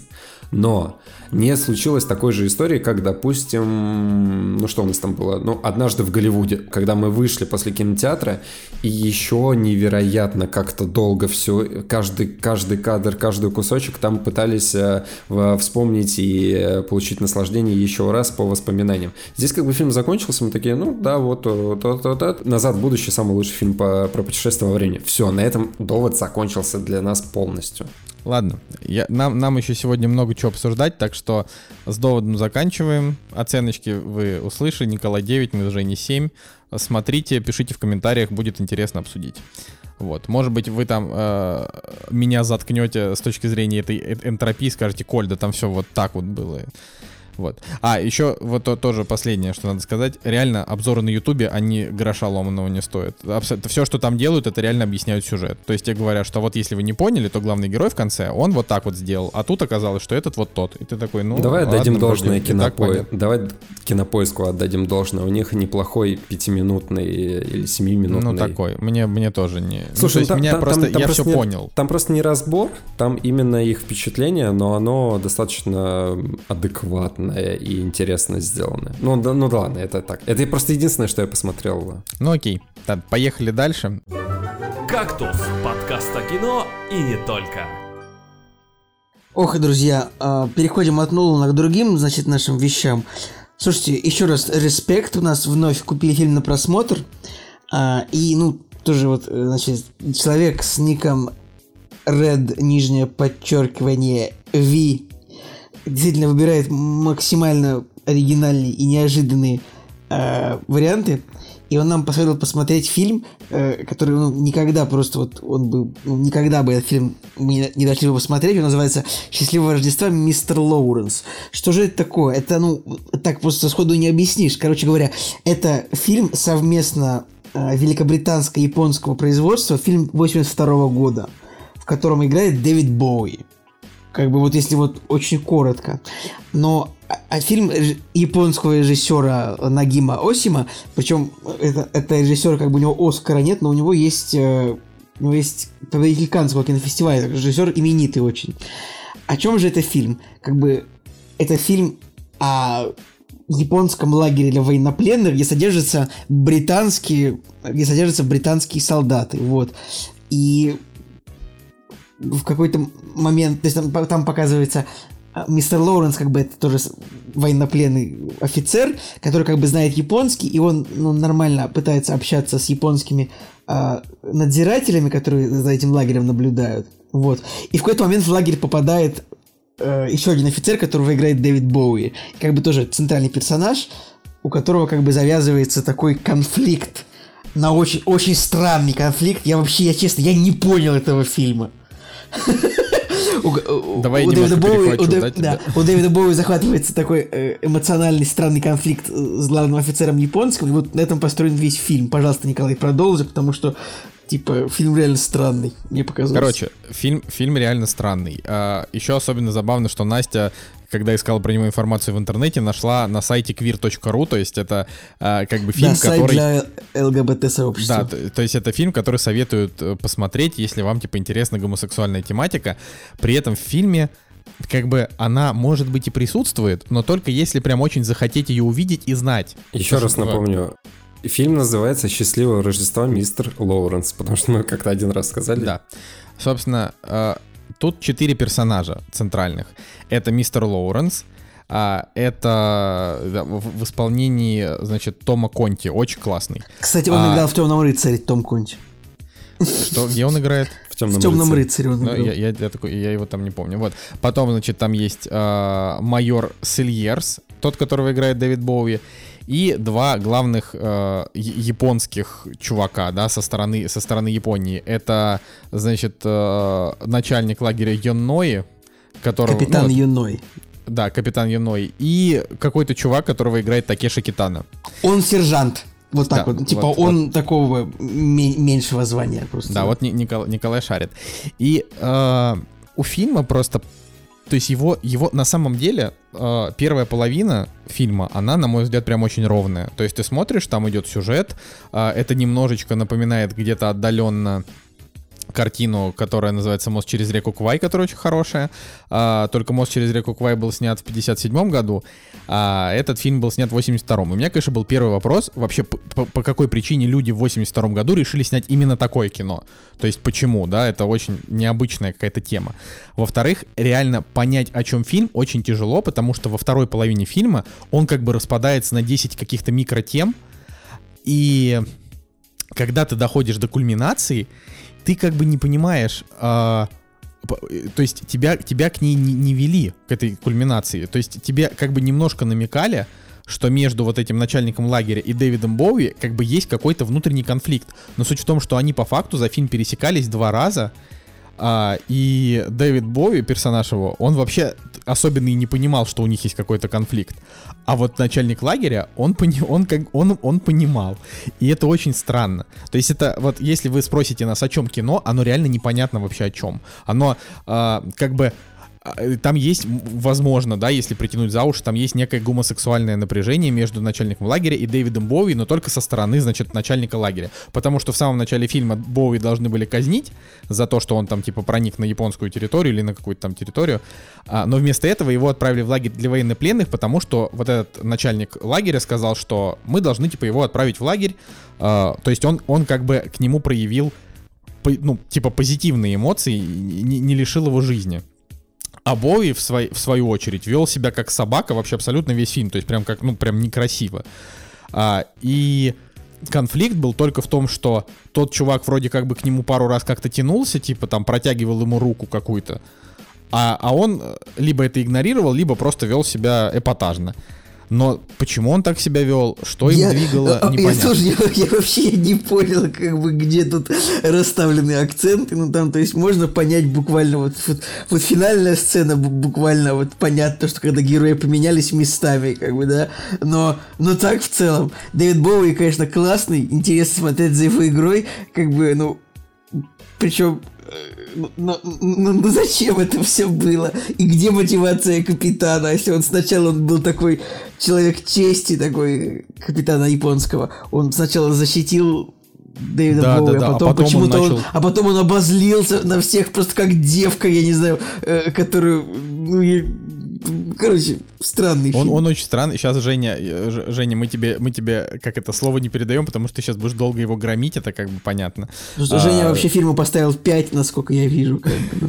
Да, вот, но, то есть, опять же, им- имеет право, э, то есть у фильма просто общая оценка типа 7,7, э, там, кинопоиск 7,3 MDB, то есть людям он в целом понравился, но реально, понимаете, фишка в том, что этот фильм был бы хорош, ну, то есть я бы ему поставил 8, там, и 9, например, если бы его вторая половина была бы стройная, ну то есть если бы она была ясна, но там во второй половине реально происходит какая-то дичь, то есть герои вдруг резко меняются. Например, а, персонаж Такеши Китана и персонаж, и вот который мистер Лоуренс, они вроде как, э, вроде как приятели, но, но тот его иногда бьет. ну типа без логики. Просто да, я его- тоже. Так, типа, да, у вас, у вас Лоуренс, типа, он в почете тут, вы нормально к нему относитесь? Или вы его да. бьете с палкой и потом хотите убить ни за что вообще? А еще там, а еще там большая часть диалогов, они просто не ведут ни к чему. Ну, то есть там, а, вот, например, есть вот этот вот начальник лагеря, и он зовет к себе а, командира и говорит, мне нужно, чтобы вы мне дали список людей, которые шарят в технике. Он говорит, я вам его не дам. Он такой говорит, а, не- ну, типа, вы пленные, вы должны мне дать этот список. Он говорит, но все же я его не дам. И уходит. И он такой, «М-м-м», ну, типа, разозлился, да. Потом, там, не знаю, через 10 минут спустя, э, там, или 20 минут спустя, в какой-то следующей сцене он говорит, все же дайте мне этот список. То есть он никаких не предпринял мер. Он такой, так дайте же мне этот список, там, он мне нужен. И он такой, нет, вы не получите этот список. И он опять, «М-м-м». Типа, то есть Короче, у них реально, знаешь, у них в лагере как-то все понарошку происходит, типа, знаешь, они, ну, они да. не, по, не, не по-настоящему, типа, пленные, не по-настоящему надзиратели, не по-настоящему военные, не по-настоящему они пытаются наказать друг друга. Вообще, вообще Николай прав. То есть там прям, т- там есть а, в конце, значит, сцена, а, где А если вдруг что, если вы боитесь, что спойлеры, вообще не бойтесь, потому что этот фильм, вот он, он не, не, не поддается сюжетно никакой логике и пониманию. Его надо смотреть, то есть он вам может зайти чисто атмосферно. То есть вот если вам а, вот вы его запустите, вам он понравится, и вот от начала и до конца вы будете просто наслаждаться только его атмосферой. За это я, я могу сказать, у фильма саундтрек на 10. Саундтрек очень крутой. Мне прям вот заглавная тема до сих пор в голове играет. Это, это то, за что я фильму прибавил бал, так скажем, до семерки. Короче, там вот есть в конце сцена, где э, начальник лагеря такой обозленный говорит, так, вывести всех людей э, и построить, даже тех, кто больной. И вот они вывели больных, и там вот это есть сцена, типа 10-секундная или 15, где, значит, больные из лазарета еле плетутся, какие-то худые, побитые. Один из них, э, значит, его вытаскивают с носилок, и он тут же умирает. И ты такой думаешь, но вы предыдущие полта... два часа фильма вы не показывали, почему они, почему им тяжело. Они же не делают ни хрена, они просто сидят, и, э, они просто сидят у себя в бараке и песни поют. Вот что они делают. Откуда ты, почему ты вообще умираешь, почему ты истощен, почему там типа 90% солдат в полном порядке, бодрые и дерзкие, а этим вдруг хреново. То есть там это очень-очень непонятно. Единственное, что как-то показывает Почему кому-то там может быть плохо, это потому что иногда японские солдаты немотивированно бьют э, английских солдат. Но это тоже показывали буквально в парочке сцен. То есть ты за кадром не можешь понять все-таки, почему там кто-то в принципе лежит в лазарете, да, ну, если этот лагерь, он больше... То есть по факту это вообще, это как, это как просто школьный лагерь. Вот если, да, если они убрать... там одеты как они там одеты как какие-то бойскауты из американских фильмов Да, еще, да, да, типа да, в шортах. То есть вот, то есть вот, например, как бы вот в фильме, в фильме э, «Мост через реку Квай» там все четко, ты понимаешь, блин, там реально им тяжело. А, там, там тоже была такая очень странная атмосфера, она была не полностью пропитана только ненавистью и агрессией, она была а, в целом даже с, с некоторым уважением и дружелюбием, а, но там ты понимал, вот здесь им тяжело, здесь им вдруг делают хорошо, здесь они там балбесничают, здесь еще что-то. То есть там в фильме 50-х годов, там все, все акценты рас, раскиданы правильно, при этом там центральный конфликт э, внутри как бы, причем это реально сложный центральный конфликт, когда чувак разрывается между тем, что он должен выполнять свою работу хорошо, и между тем, что он как бы работает на врага, в кавычках. Вот. А Мистер Лоуренс — это кино, которое непонятно к чему ведет, непонятная кульминация и так далее. Ну давай, Жек, разноси. Мне было его крайне тяжело смотреть. Мы уже сказали, что есть э, фильм Дэвида Лина «Мост через реку Квай». Да сюда же на самом деле можно и остальные фильмы Дэвида Лина принести, которые мы смотрели. Это и Лоуренс Аравийский, и э, даже Доктор Живаго в какой-то степени сюда тоже можно приплести. Но, конечно же, самое яркое сравнение — это «Мост э, через реку Квай», и от этого сравнения никак не уйти. И если вы смотрели «Мост через реку Квай», то «Счастливого Рождества, мистер Лоуренс» покажется очень странной, плохой подделкой, потому что а, в какой-то степени, если это кино про столкновение культур восточной и европейской, да, британской, то «Мост через реку Квай», он, э, во-первых, это кино, которое старше этого фильма, да, и там все эти моменты, они настолько тонко, они настолько искусно, они гениально, в принципе, показаны. То есть там действительно интересно смотреть на столкновение людей из разных культур, которые обременены а, военным положением. У них на второстепенном плане есть еще история, у них честь, достоинство, восприятие жизни разное, да, и они пытаются друг друга понять, пытаются найти точки э, соприкосновений. И в вот фильме Дэвида Лина 57 года там все это, конечно, сделано шедеврально, не зря он получил э, кучу Оскаров за этот фильм. После этого фильма смотреть фильм э, 82 года крайне тяжело, просто невозможно. И думаешь, ладно, не, ну да, в сравнении, я- в сравнении, их, наверное, не очень корректно сравнивать, в принципе, потому что фильмы, потому что, как бы, э, мистер Лоуренс это реально какой-то артхаус, но в сравнении он, конечно, падает просто вообще, просто падает. Дальше играет история того, что и фильм по качеству 82 года, он мне очень сильно резал глаза. То есть э, и актерская игра, она достаточно слабая, как мне показалось. Э, люди плохо отыгрывают диалоги. И здесь, мне кажется, даже проблема не актеров, здесь именно проблема с точки зрения постановки, потому что и смонтировано достаточно посредственно, и дублировано дубляж э, звука, не русский дубляж, а именно перезапись, да, а речи, Здесь она тоже соглашусь. Да, она какая-то корявая, непонятная. А Она я, я, какая-то я я весь фильм смеялся, я, я весь фильм угорал над тем, а, что этот самый, типа, что капитан Юной, ну, японский капитан, весь фильм ходит как такой обиженный, напомаженный гей, типа, у него еще этот такой, у него какой-то, так смешно. Сейчас мы к этому вернемся. Но вот я с точки зрения технической даже составляющей уже тяжело фильм было воспринимать, потому что он, на мой личный взгляд, плохо смонтирован, плохо снят. Э, да, там есть пару интересных операторских планов, но это не спасает фильм, а, потому что он должен э, вместе играть. Такое ощущение, что это ну, просто человек без опыта снимал кино. И, опять же, дальше с технической точки зрения, когда э, начинают э, наноситься удары там, да, палкой. И я просто вижу, вот смотрите, я в университете снимал кино, короткометражки какие-то и по, по степени э, проработанности, и по степени... Вот, вот в моих короткометражках университетских, когда у меня не было опыта, да, и я, я как бы не знаю, как снимать кино, я снимал его на какую-то мыльницу, там у меня главные, главные персонажи били друг друга.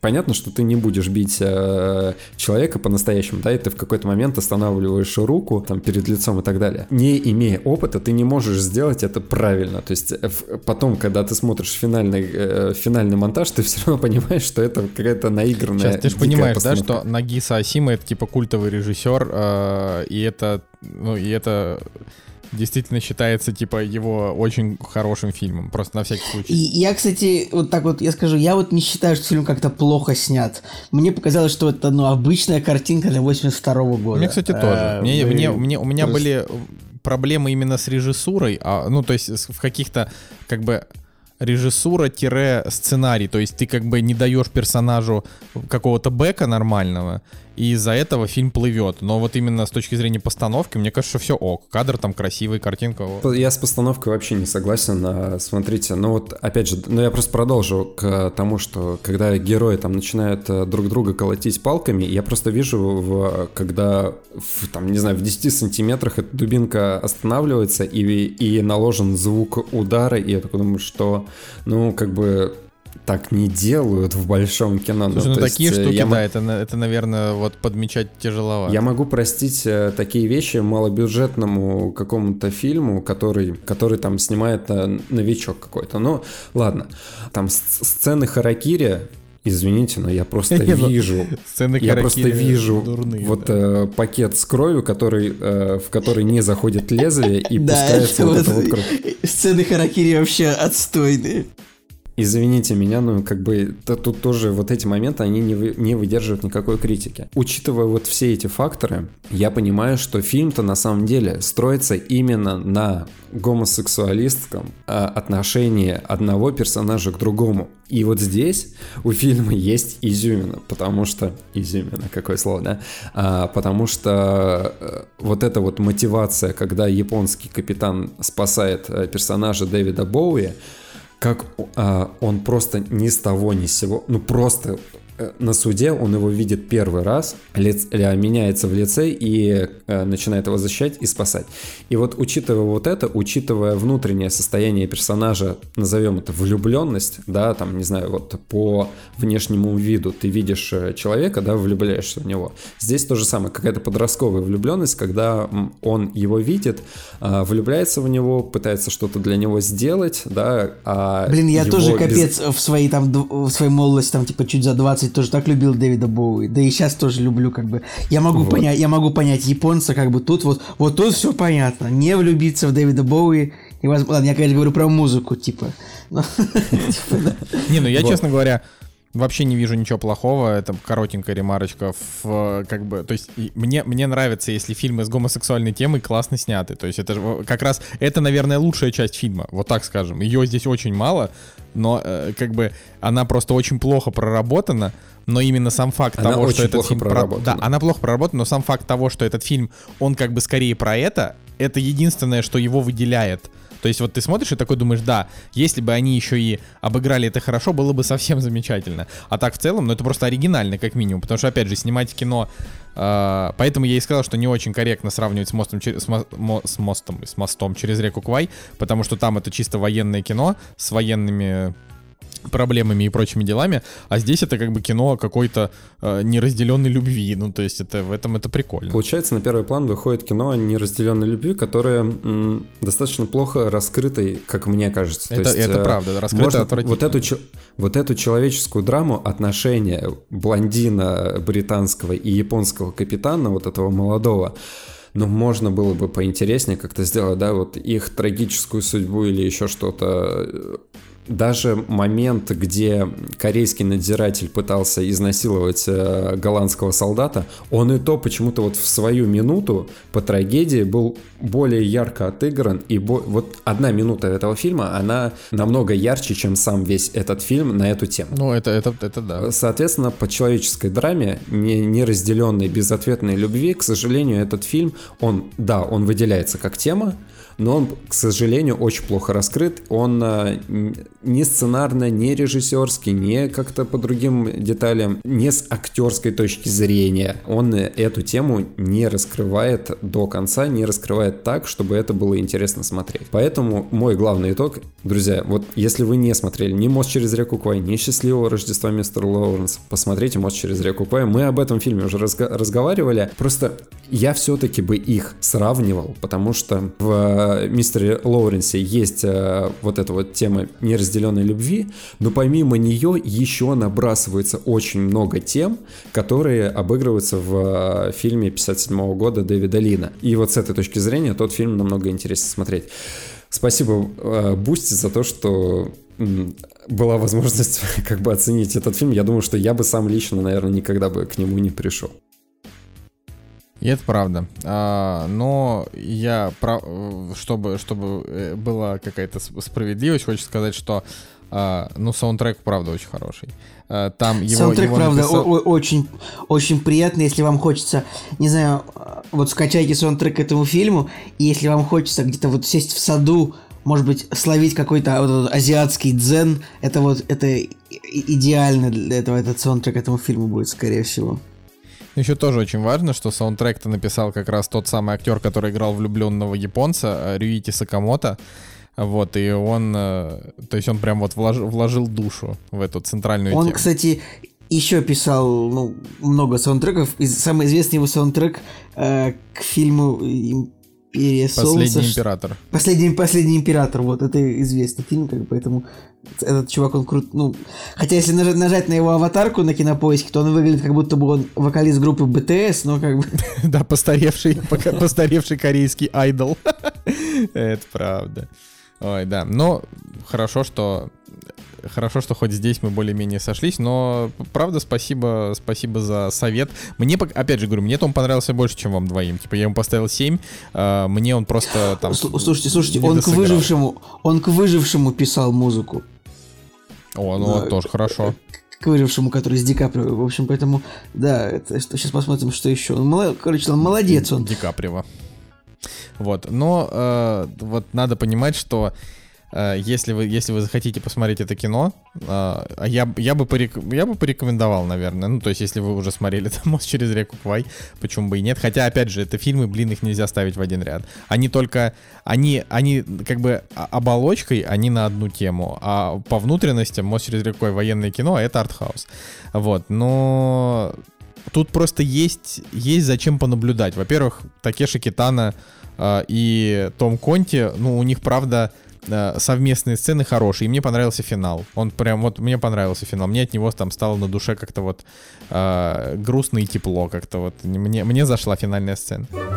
«Кактус» — подкаст о кино и не только.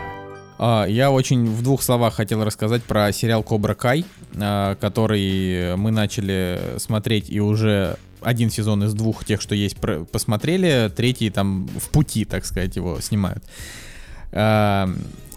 Короче, что такое Кобра Кай? Это вот если вы смотрели э, трилогию Малыш-каратист в детстве по СТС, там был Малыш-каратист, Малыш-каратист 2, Малыш-каратист 3, э, там Ральф Мачо, Уильям Запка, типа э, школа Мияги против Мне, Кобра мне Кай. это ма- мало что говорит, честно говоря, эти все эти Серьё- ты что, ты шутишь? Серьезно? Я не смотрел никогда «Малыша каратиста», поэтому просто расскажи нам, что это такое, Николай. Серьезно? Блин, ты правда не шут, пипец. Короче, мы просто с Николаем занимались карате в, в детстве. А, и... А мы познакомились. Да, и познакомились там. Вот, и там суть в том, что а, как раз, когда я начал ходить на карате, по СТС начали показывать малыша каратиста, ну, и не знаю, там с какими-то промежутками тоже. А, вот, и тогда, и, ну, и мне родители такие, Коля, смотри фильм про каратиста, типа, ты же занимаешься карате, да, посмотри, может, тебе будет интересно.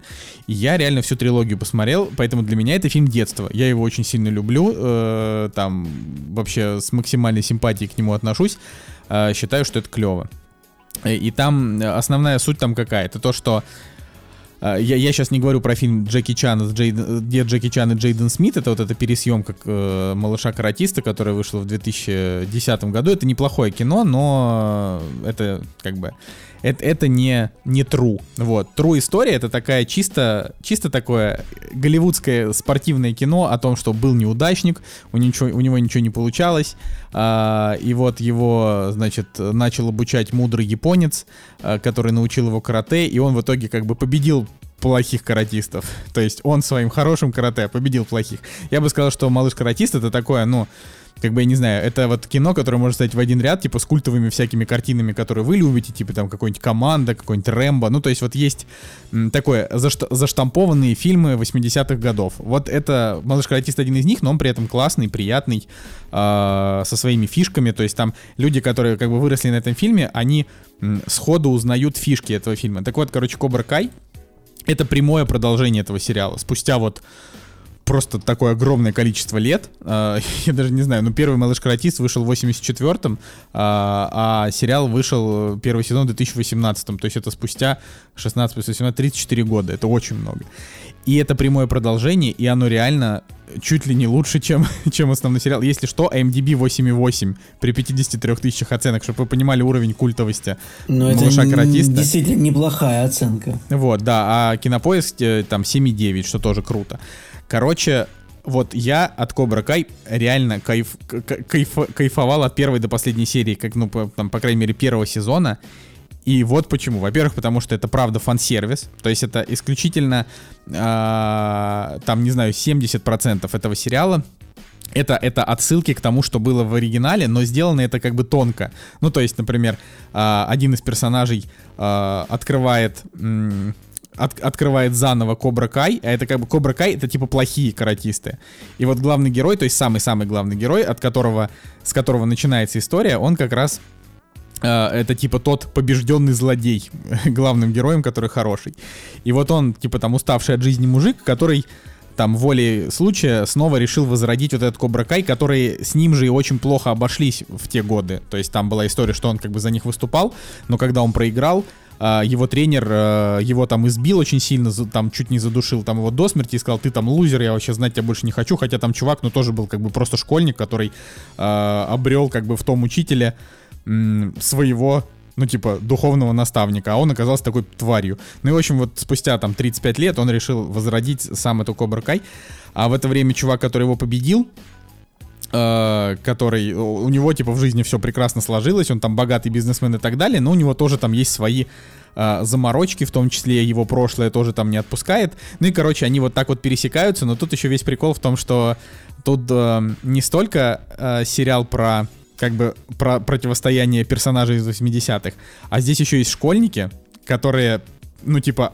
одни, грубо говоря, идут на сторону одного чувака, а другие на сторону другого чувака. И там все просто очень увлекательно перекликается. От этого получаешь большое удовольствие. Так что если вот вам малыш-каратист, э, это не, не, не два там пустых слова, а то, что вам нравится, обязательно смотрите Кобра Кай, это вообще кайф. Не, ну вообще интересное возвращение из прошлого. А ты смотрел «Малыша каратиста»? Ну, я первую часть как, когда-то там смотрел по СТС условно, но так, чтобы вот прям досконально все помнить, нет, нужно заново... Не, ну смотрите, там, заново там помнить нужно там нужно помнить основные вещи. Во-первых, то, как э, мистер Мияги учил э, Дэниела Ларуса, э, это я учил помню, его да. карате. Ну, типа, мыть. Сначала он там мыл машины, да, и так далее. Вот это все. Потом нужно помнить э, сцену, как он как бы, как он победил этот бой. Но вообще, честно, вот в этом сериале, типа, там шесть раз показывают эту сцену. То есть они прям вот э, сцену из, из оригинала, э, переделанную только в 4К, показывают. И это в этом плане клево.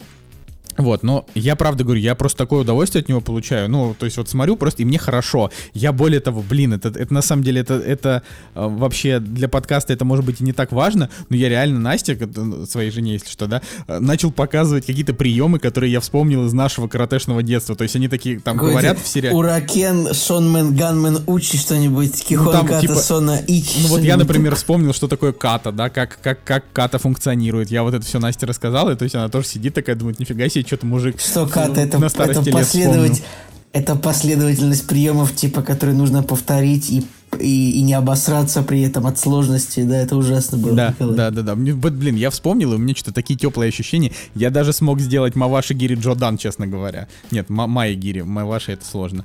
Вот. и- ну, то есть, просто мы занимались карате, не знаю, лет 8, наверное. Это прям, то есть, у меня там даже пояс есть. Такой нормальный какой-то там шестой кью, что ли. Вот, это... Мне кажется, у тебя седьмой Q. Мне кажется, ты никогда не был таким крутым, чтобы получить шестой Q. У меня шестой сто процентов. У меня синий пояс с двумя красными и одной желтой полоской. Так что давай-ка тут не это.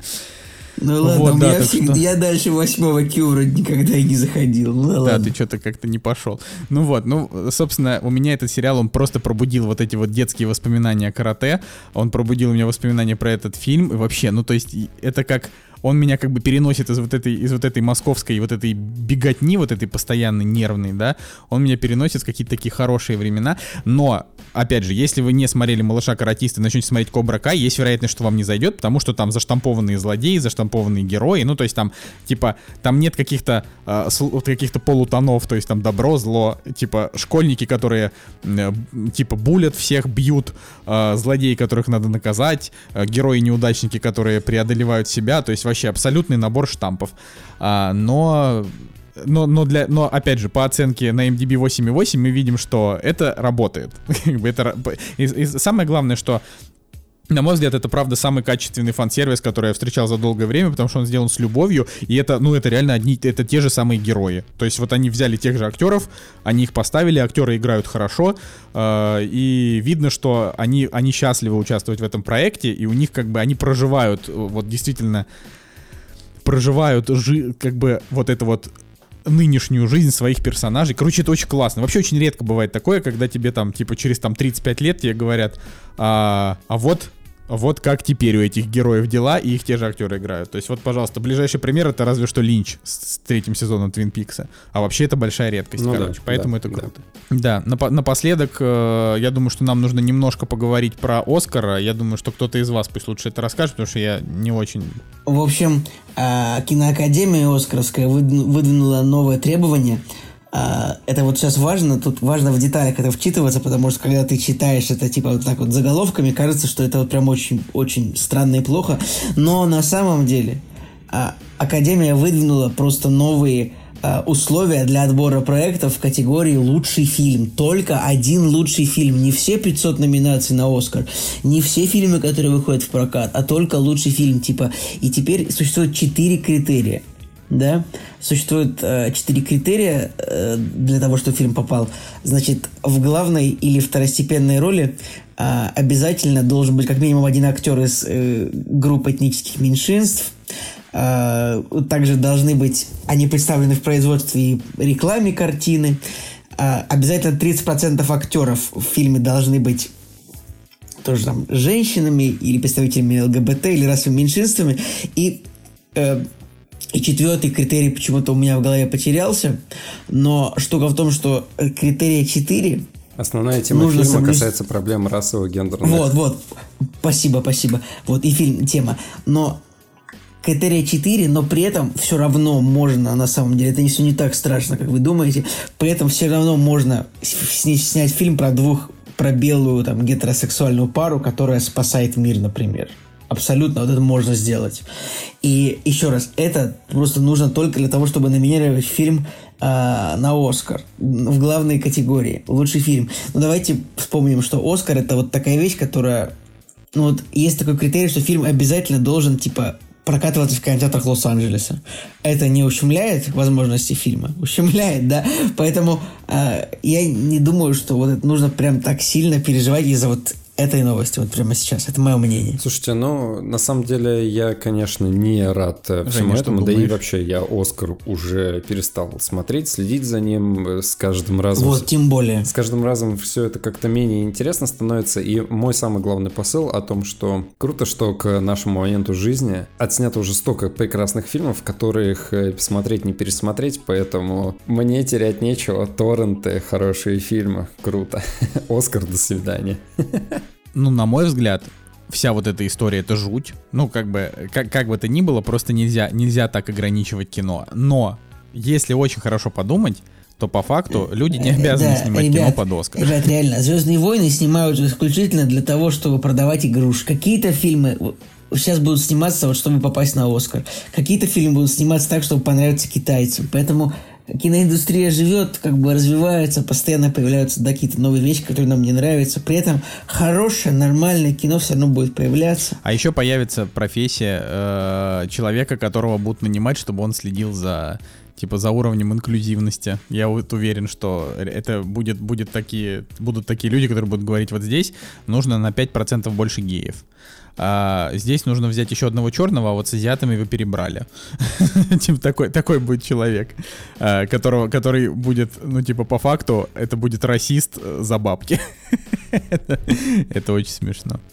Вот, но окей. Э, Пишите тоже в комментариях, что думаете по поводу вот этой всей ситуации с Оскаром. Я, честно говоря, уже не испытываю никаких эмоций, просто потому что Оскар, а, он все больше и больше умирает для меня. Хотя в одном из комментариев, то, что я прочитал где-то там в интернете, один чувак написал очень хорошо о том, что Оскар э, это всегда было типа мнение голливудской элиты об окружающем мире. И там в 50-е и в 60-е они всегда насаждали то, что в мире казалось странным. Поэтому по факту то, что Оскар сейчас делает, он продолжает гнуть свою вот эту вот линию, э, ну, Время рассудит. которая на протяжении последних десятков лет она всегда двигалась. То есть это всегда про политику. Да, друзья, получился у нас классный долгий выпуск.